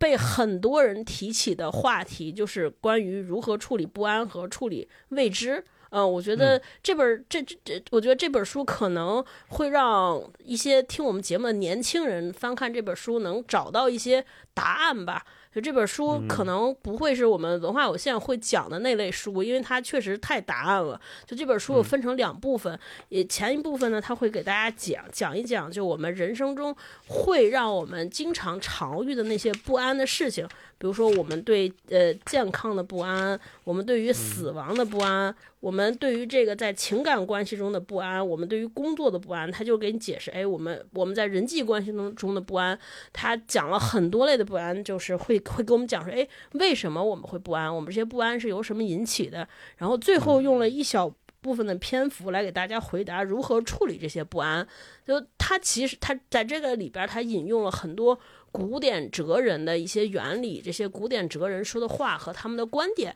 我觉得读这本书是一个挺奇妙的体验。就因为案件一郎他是是最近才写的这本书，所以这里边提到了很多不安是我们经常能感受到的，比如说裁员，还有面对哦疫情。对，这是一个很新鲜的话题。但你会发现，这些新问题的解答的答案是还是从古希腊人的智慧里边绵延出来的老办法，还是那些老话，还是那些、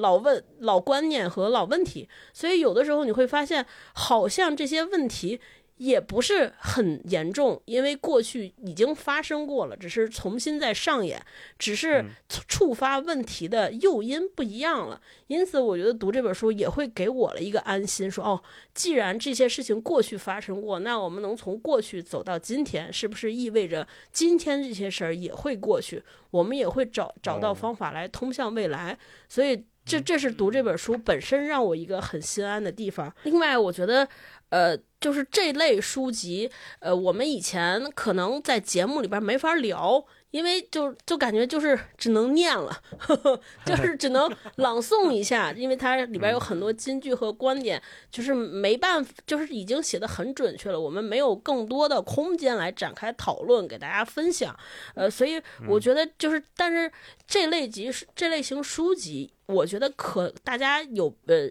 大家有的时候还是值得去翻阅一下。为什么值得翻阅一下？就是一方面，我们可能会看到有一些呃答案啊，或者有一些原理是能够呃那一刹那让我们觉得哦，好像是这么回事儿，醍醐灌顶一下，或者让我们灵机一动一下，这是一种。第二个，我觉得我这次阅读这种书，我会发现它其实还能告诉我们一件事儿，就如何和别人沟通和表达一个道理。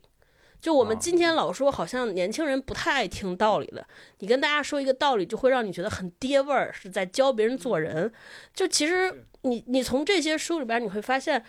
嗯不是因为大家不听道理，是因为是不是因为我们讲述道理的方法和口吻出了问题？所以我觉得大家也可以从这些书里边去读一读，他们是如何跟人进行沟通的，让我们大家在娓娓道来中当中就接受了他们的一些观点，接受他们有一些认知。我觉得这个事情可能成为一个未来每个人更需要的一项技能，而不是说我不说话了，我要不就不说，我跟你观点不同，我都不表达了。啊、还有一种是对对对，不想了。你要要么就是说咱俩吵一架，争辩一个高低。我觉得这类型的书籍，我们都可以把它也当成一种技巧书来看，看看这些人是如何拆解问题，找出问题，然后通向问题的答案，然后把这些答案植入在我们心中。我觉得这都是一个非常好的课本。对我就给大家推荐这本书吧，叫《不安的哲学：如何在未知时空中安顿自己》。嗯，嗯，好，那大老师给我们推荐一本书吧。好，哎呀，我推荐这个可太切题了。我这本书的书名就叫《在冬天》，可，嗯，它是挪威作家克瑙斯高的一本书，嗯、也是一套书的一本儿哈。嗯、可能很多朋友对他对这个作者的另外一套书有印象，就是特别厚的那一套《我的奋斗》，是一个六本的自传体小说。嗯这个《我的奋斗》和希特勒那个《我的奋斗》没关系哈，它就就叫《我的奋斗》啊。嗯然后克瑙斯高除了《我的奋斗》，他还有另外一套书，名字也很有名，就是《季节四重奏》啊，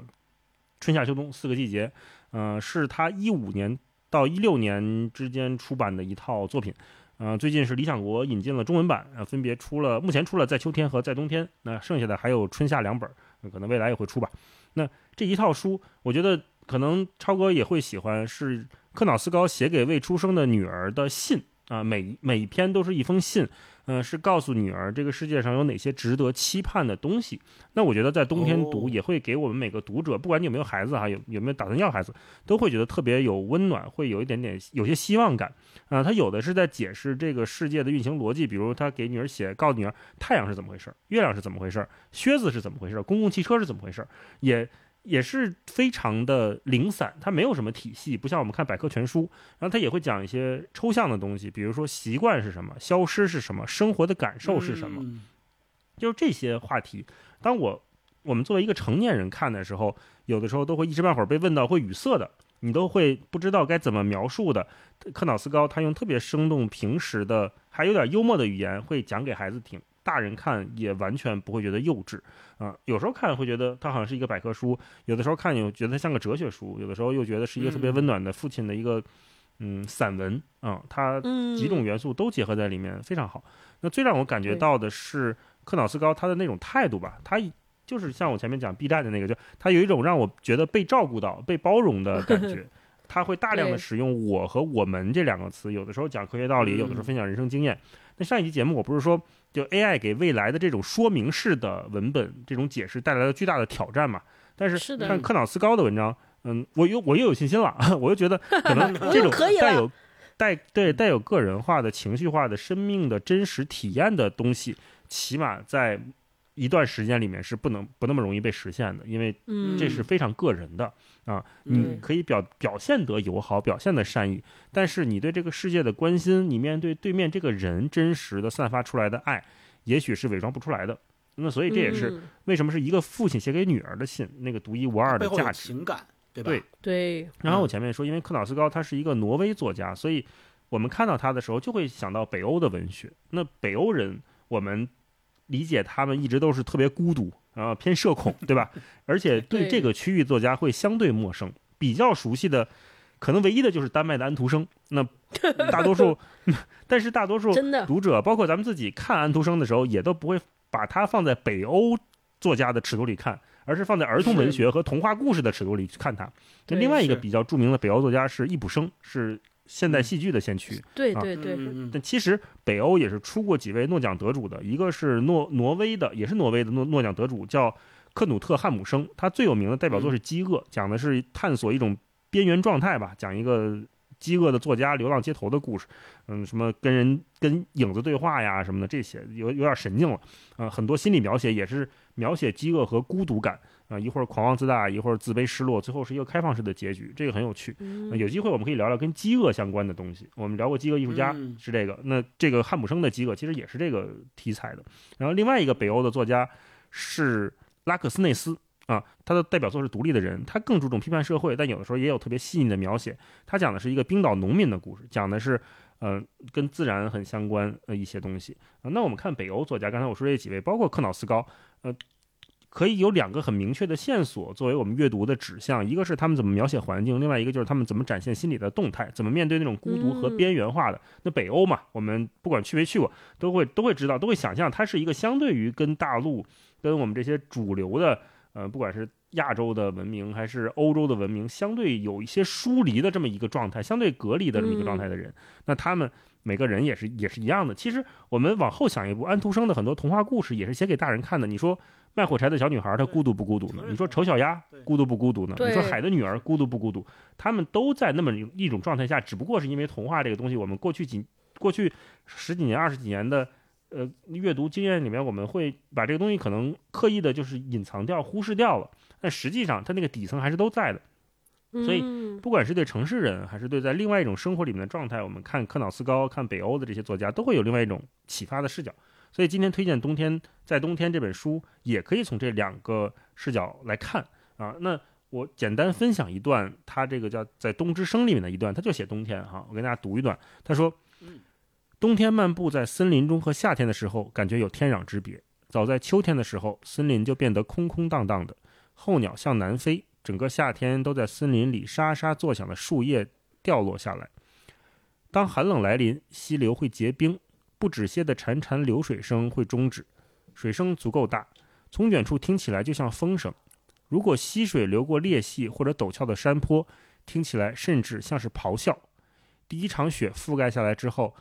脚步踩过树叶发出的最后的沙沙声也消失了。与此同时，其他更沉重的脚步声也被掩盖了。接下来的几个月里，这里一片寂静，但就如同原本苍白无名的颜色。可以突然在白色的映衬下变得熠熠生辉。如果单独存在，森林中残留的零星声音也仿佛会在寂静的背景下变得越来越强烈。打个比方，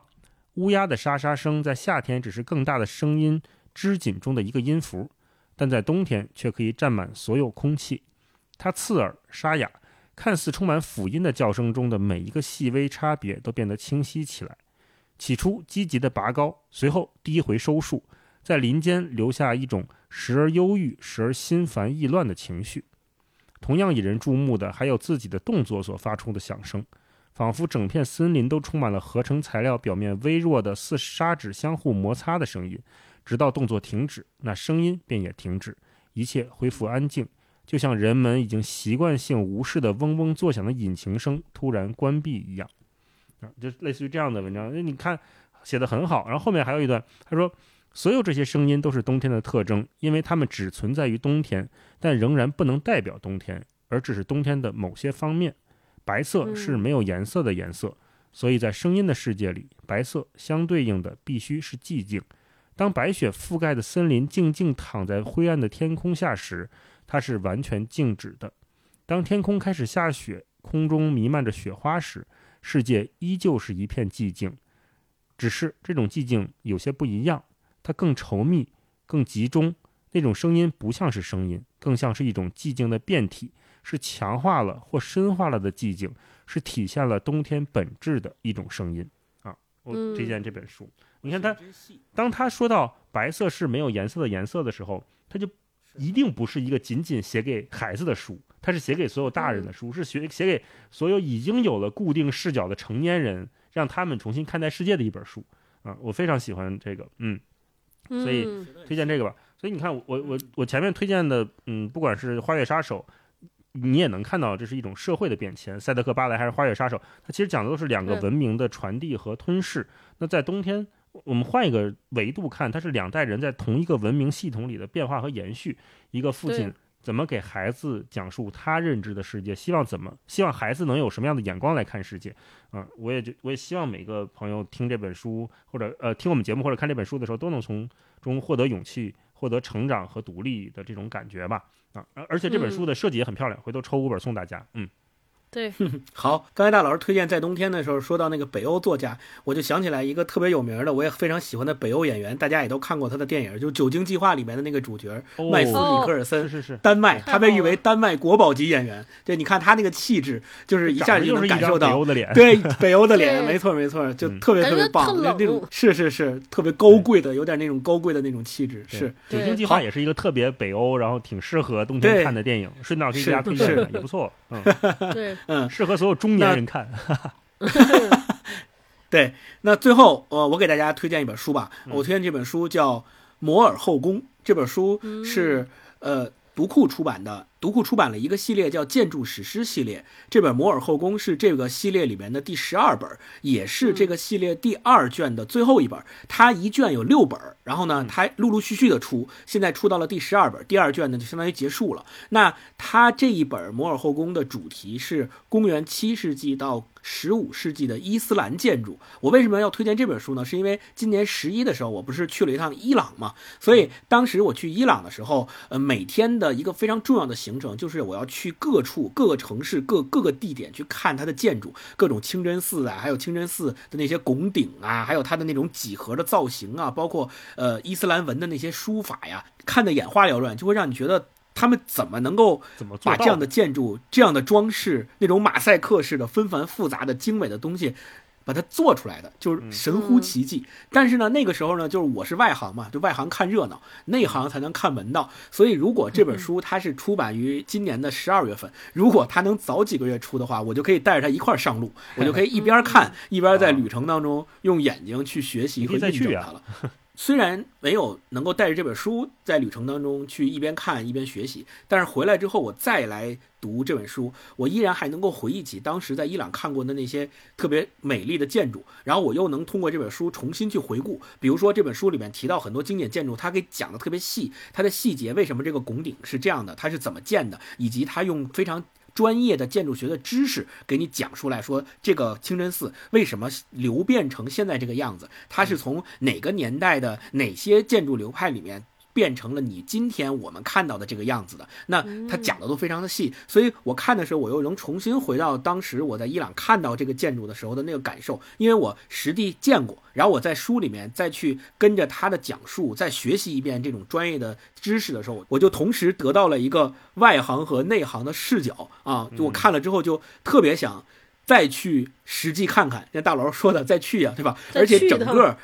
对整个这个建筑史诗系列，它都有一个副作用，因为它除了这本《摩尔后宫》之外，前面不是有出了十一本嘛？它前面这些十一本都是讲述的不同年代和不同流派的建筑，比如说有什么讲那个古罗马的建筑的，还有讲中国唐代建筑的，有讲那个中国木木质木质建筑的，还有讲这个。比如说，他有一本书叫《营造天书》，讲的就是包括梁思成和林徽因，他们不是建筑学大师嘛？他们是怎么样去研究中国古代的那些营造法式、营造的那些建筑的？还有包括什么拱间天堂，就是讲的是欧洲的那些教堂，它是怎么做那些特别高的哥特式的那种大拱间的？它这一系列的建筑史诗系列都是，嗯，每一本聚焦在不同年代的不同的。地域的不同的流派的建筑的，他给你用非常专业的视角给你讲述他们为什么是今天的这个样子。那它有一个副作用，就整个建筑史诗系列这一套书有一个副作用，就是它里面提到那些建筑，你学了之后，你都想肉身去看一遍。就是怎么说，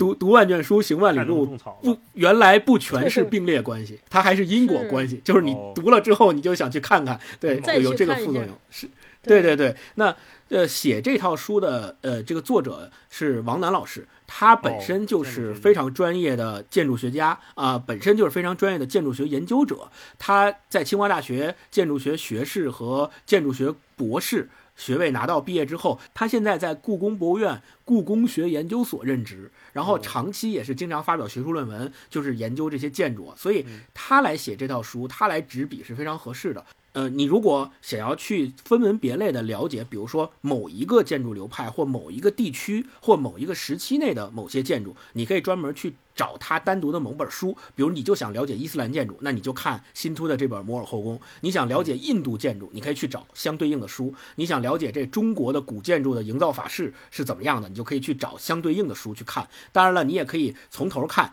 呃，从第一本一直看到现在刚出完的这第十二本，你可以获得一个全景式的那得去多一个少地儿啊？对一个、嗯一个全景式的、一个跨越时间的、跨越地域的这么一个呃，整个对于世界建筑史流变的这么一个全景观的东西，都你都可以得到。对，接下来这个建筑史系列第二卷出完了，然后第三卷跟第四卷，呃，王丹老师还在不断的写，后就是后面还没写完，还会继陆陆续续的出。所以大家如果对这一套书都感兴趣的话，也可以去看这一系列的呃建筑史诗系列啊。那呃，最后呢，我为什么要推荐这个书呢？其实我想。呃，我想提到的一点就是说，王楠老师曾经在他的文章里写过，说，呃，科尔多瓦的清真大寺表现了伊斯兰文化的胜利，塞维利亚大教堂象征着基督教的回归，而格拉纳达则是二者并置的局面。文明冲突的结果是彼此融合，是你中有我，我中有你，难解难分。所以我特别想用王楠老师写的这段话来说明，说我们现在去看世界史，其实建筑史是一个特别好的窗口，它是一个我们了解文化、了解文明的演变、交替、融合、兴衰的一个非常好的渠道。那其实我们看这些，比如《伊斯兰建筑》这本书，好像描写的都是外国的那些建筑，但是其实我们如果细心观察的话，伊斯兰的建筑在我国也有不少，比如说新疆。天山那边的居民，他们其实原本是以佛教信仰为主的，但是唐朝末期以后，伊斯兰教兴起了，就逐渐在那个地区取代了佛教的位置，然后又进一步向东传到咱们今天内地，包括今天我们祖国的西北地区的清真寺，它也受到了西亚、南亚和中亚的那些建筑的直接影响。但是呢，在这些影响背后，它结合了我们中国的地域特色，比如说在。其他国家、其他地域，他建这些清真寺的时候，是有他那边的这个取材用料和他那边的建筑风格的。但是当他传到中国以后，他会跟我们中国的取材用料和建筑风格，还有当地的传统文化结合起来。一个融合的过程。对，你可以通过这种不同的对比来看出来很多不同地域的传统的习俗的文明的文化的演变，这个是一个非常有意思的点。同时，你还可以去通过说不同时间。建筑的不同演变来看出来说，哦，人类是怎么认识这个建筑的？比如两百年前同样建清真寺，它建成那个样子，那两百年后它建成了另外不同的样子，它中间到底发生了哪些变化？那这些变化到底是由于什么造成的？我觉得这个也是一个我们去沿着这个建筑史的脉络去重新看人类文明发展史的这么一个窗口。然后，并且前面说到了说，呃，文明冲突的结果是彼此融合，你中有我，我中有你，难解难分。我觉得这句话是一个特别好的总结和概括人类文明和文化发展史的一句话。就是我们会发现，不论在哪个地区，不论时间如何变迁，就是。包括建筑也好，包括我们的生活习俗也好，我们的传统习惯也好，看似我们好像是不同的民族，我们是不同的国家，我们有了不同的文化传统，但实际上，如果把时间往前倒回几百年、几千年，在这几百年、几千年的时间里，我们再去看的话，我们会发现都是活生生的文明和文明之间彼此融合的例证，而不是文明和文明之间彼此撕裂的例证。所以，通过这一点，我们也能够重新回看，在今天。这个世界地区冲突仍然频频发生，以及民族和民族，甚至于同一个民族之间，社会不同群体分化日趋严重的今天，我们其实可以从建筑史的演变的这个小窗口里面，再去向历史去窥探，说看到究竟什么才是我们作为人类来讲文明的那条主动脉，就是它那条主动脉到底是战争，还是还是融合，还是分裂，还是什么？我觉得我们可以通过这个得出自己的答案。也许我们可以通过这样的一套书，在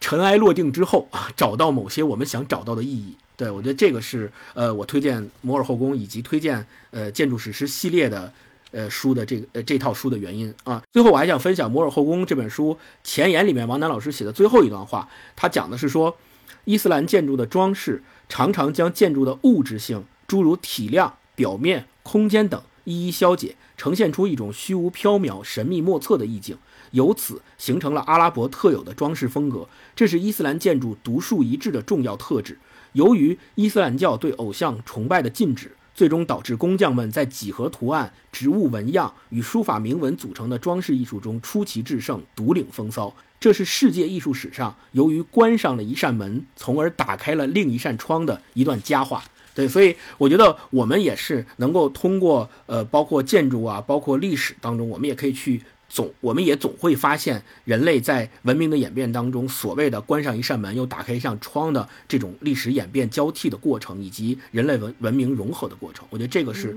读这个书的时候特别好的一个感受。嗯，特别好。你看我前面那两个是文明的冲突，到星光这是文明的融合，到最后节目最后就融合了。对嗯。好，那我们今天也通过这期冬日特辑跟大家推荐了音乐、电影、电视剧和书，也是希望大家在这个还没有过去的冬天，以及即将到来的春天里面，在刚刚开年的二零二四年，能够从这些好的音乐、电影、电视剧和好书里面得到力量，得到鼓励。那我们节目就跟大家聊到这里，欢迎大家留言跟我们说说，呃，有什么你推荐的哈？适合冬天看的电影、电视剧、书、音乐、歌什么的都可以。嗯，适合冬天看的，或者你在这个冬天看着觉得特别好的，想跟大家分享的，我们一起来分享这个片单、剧单、歌单啊！我们会从评论区选出五位朋友，送上《在冬天》克瑙斯高这本非常好看的写给女儿的信这本纸质书哈，选出五位朋友送给大家。希望大家都能在这个冬天过得温暖，过得充实。那我们今天就聊到这儿，我们下期再见，嗯拜拜。我看着山下千万的窗，谁不曾感到失望？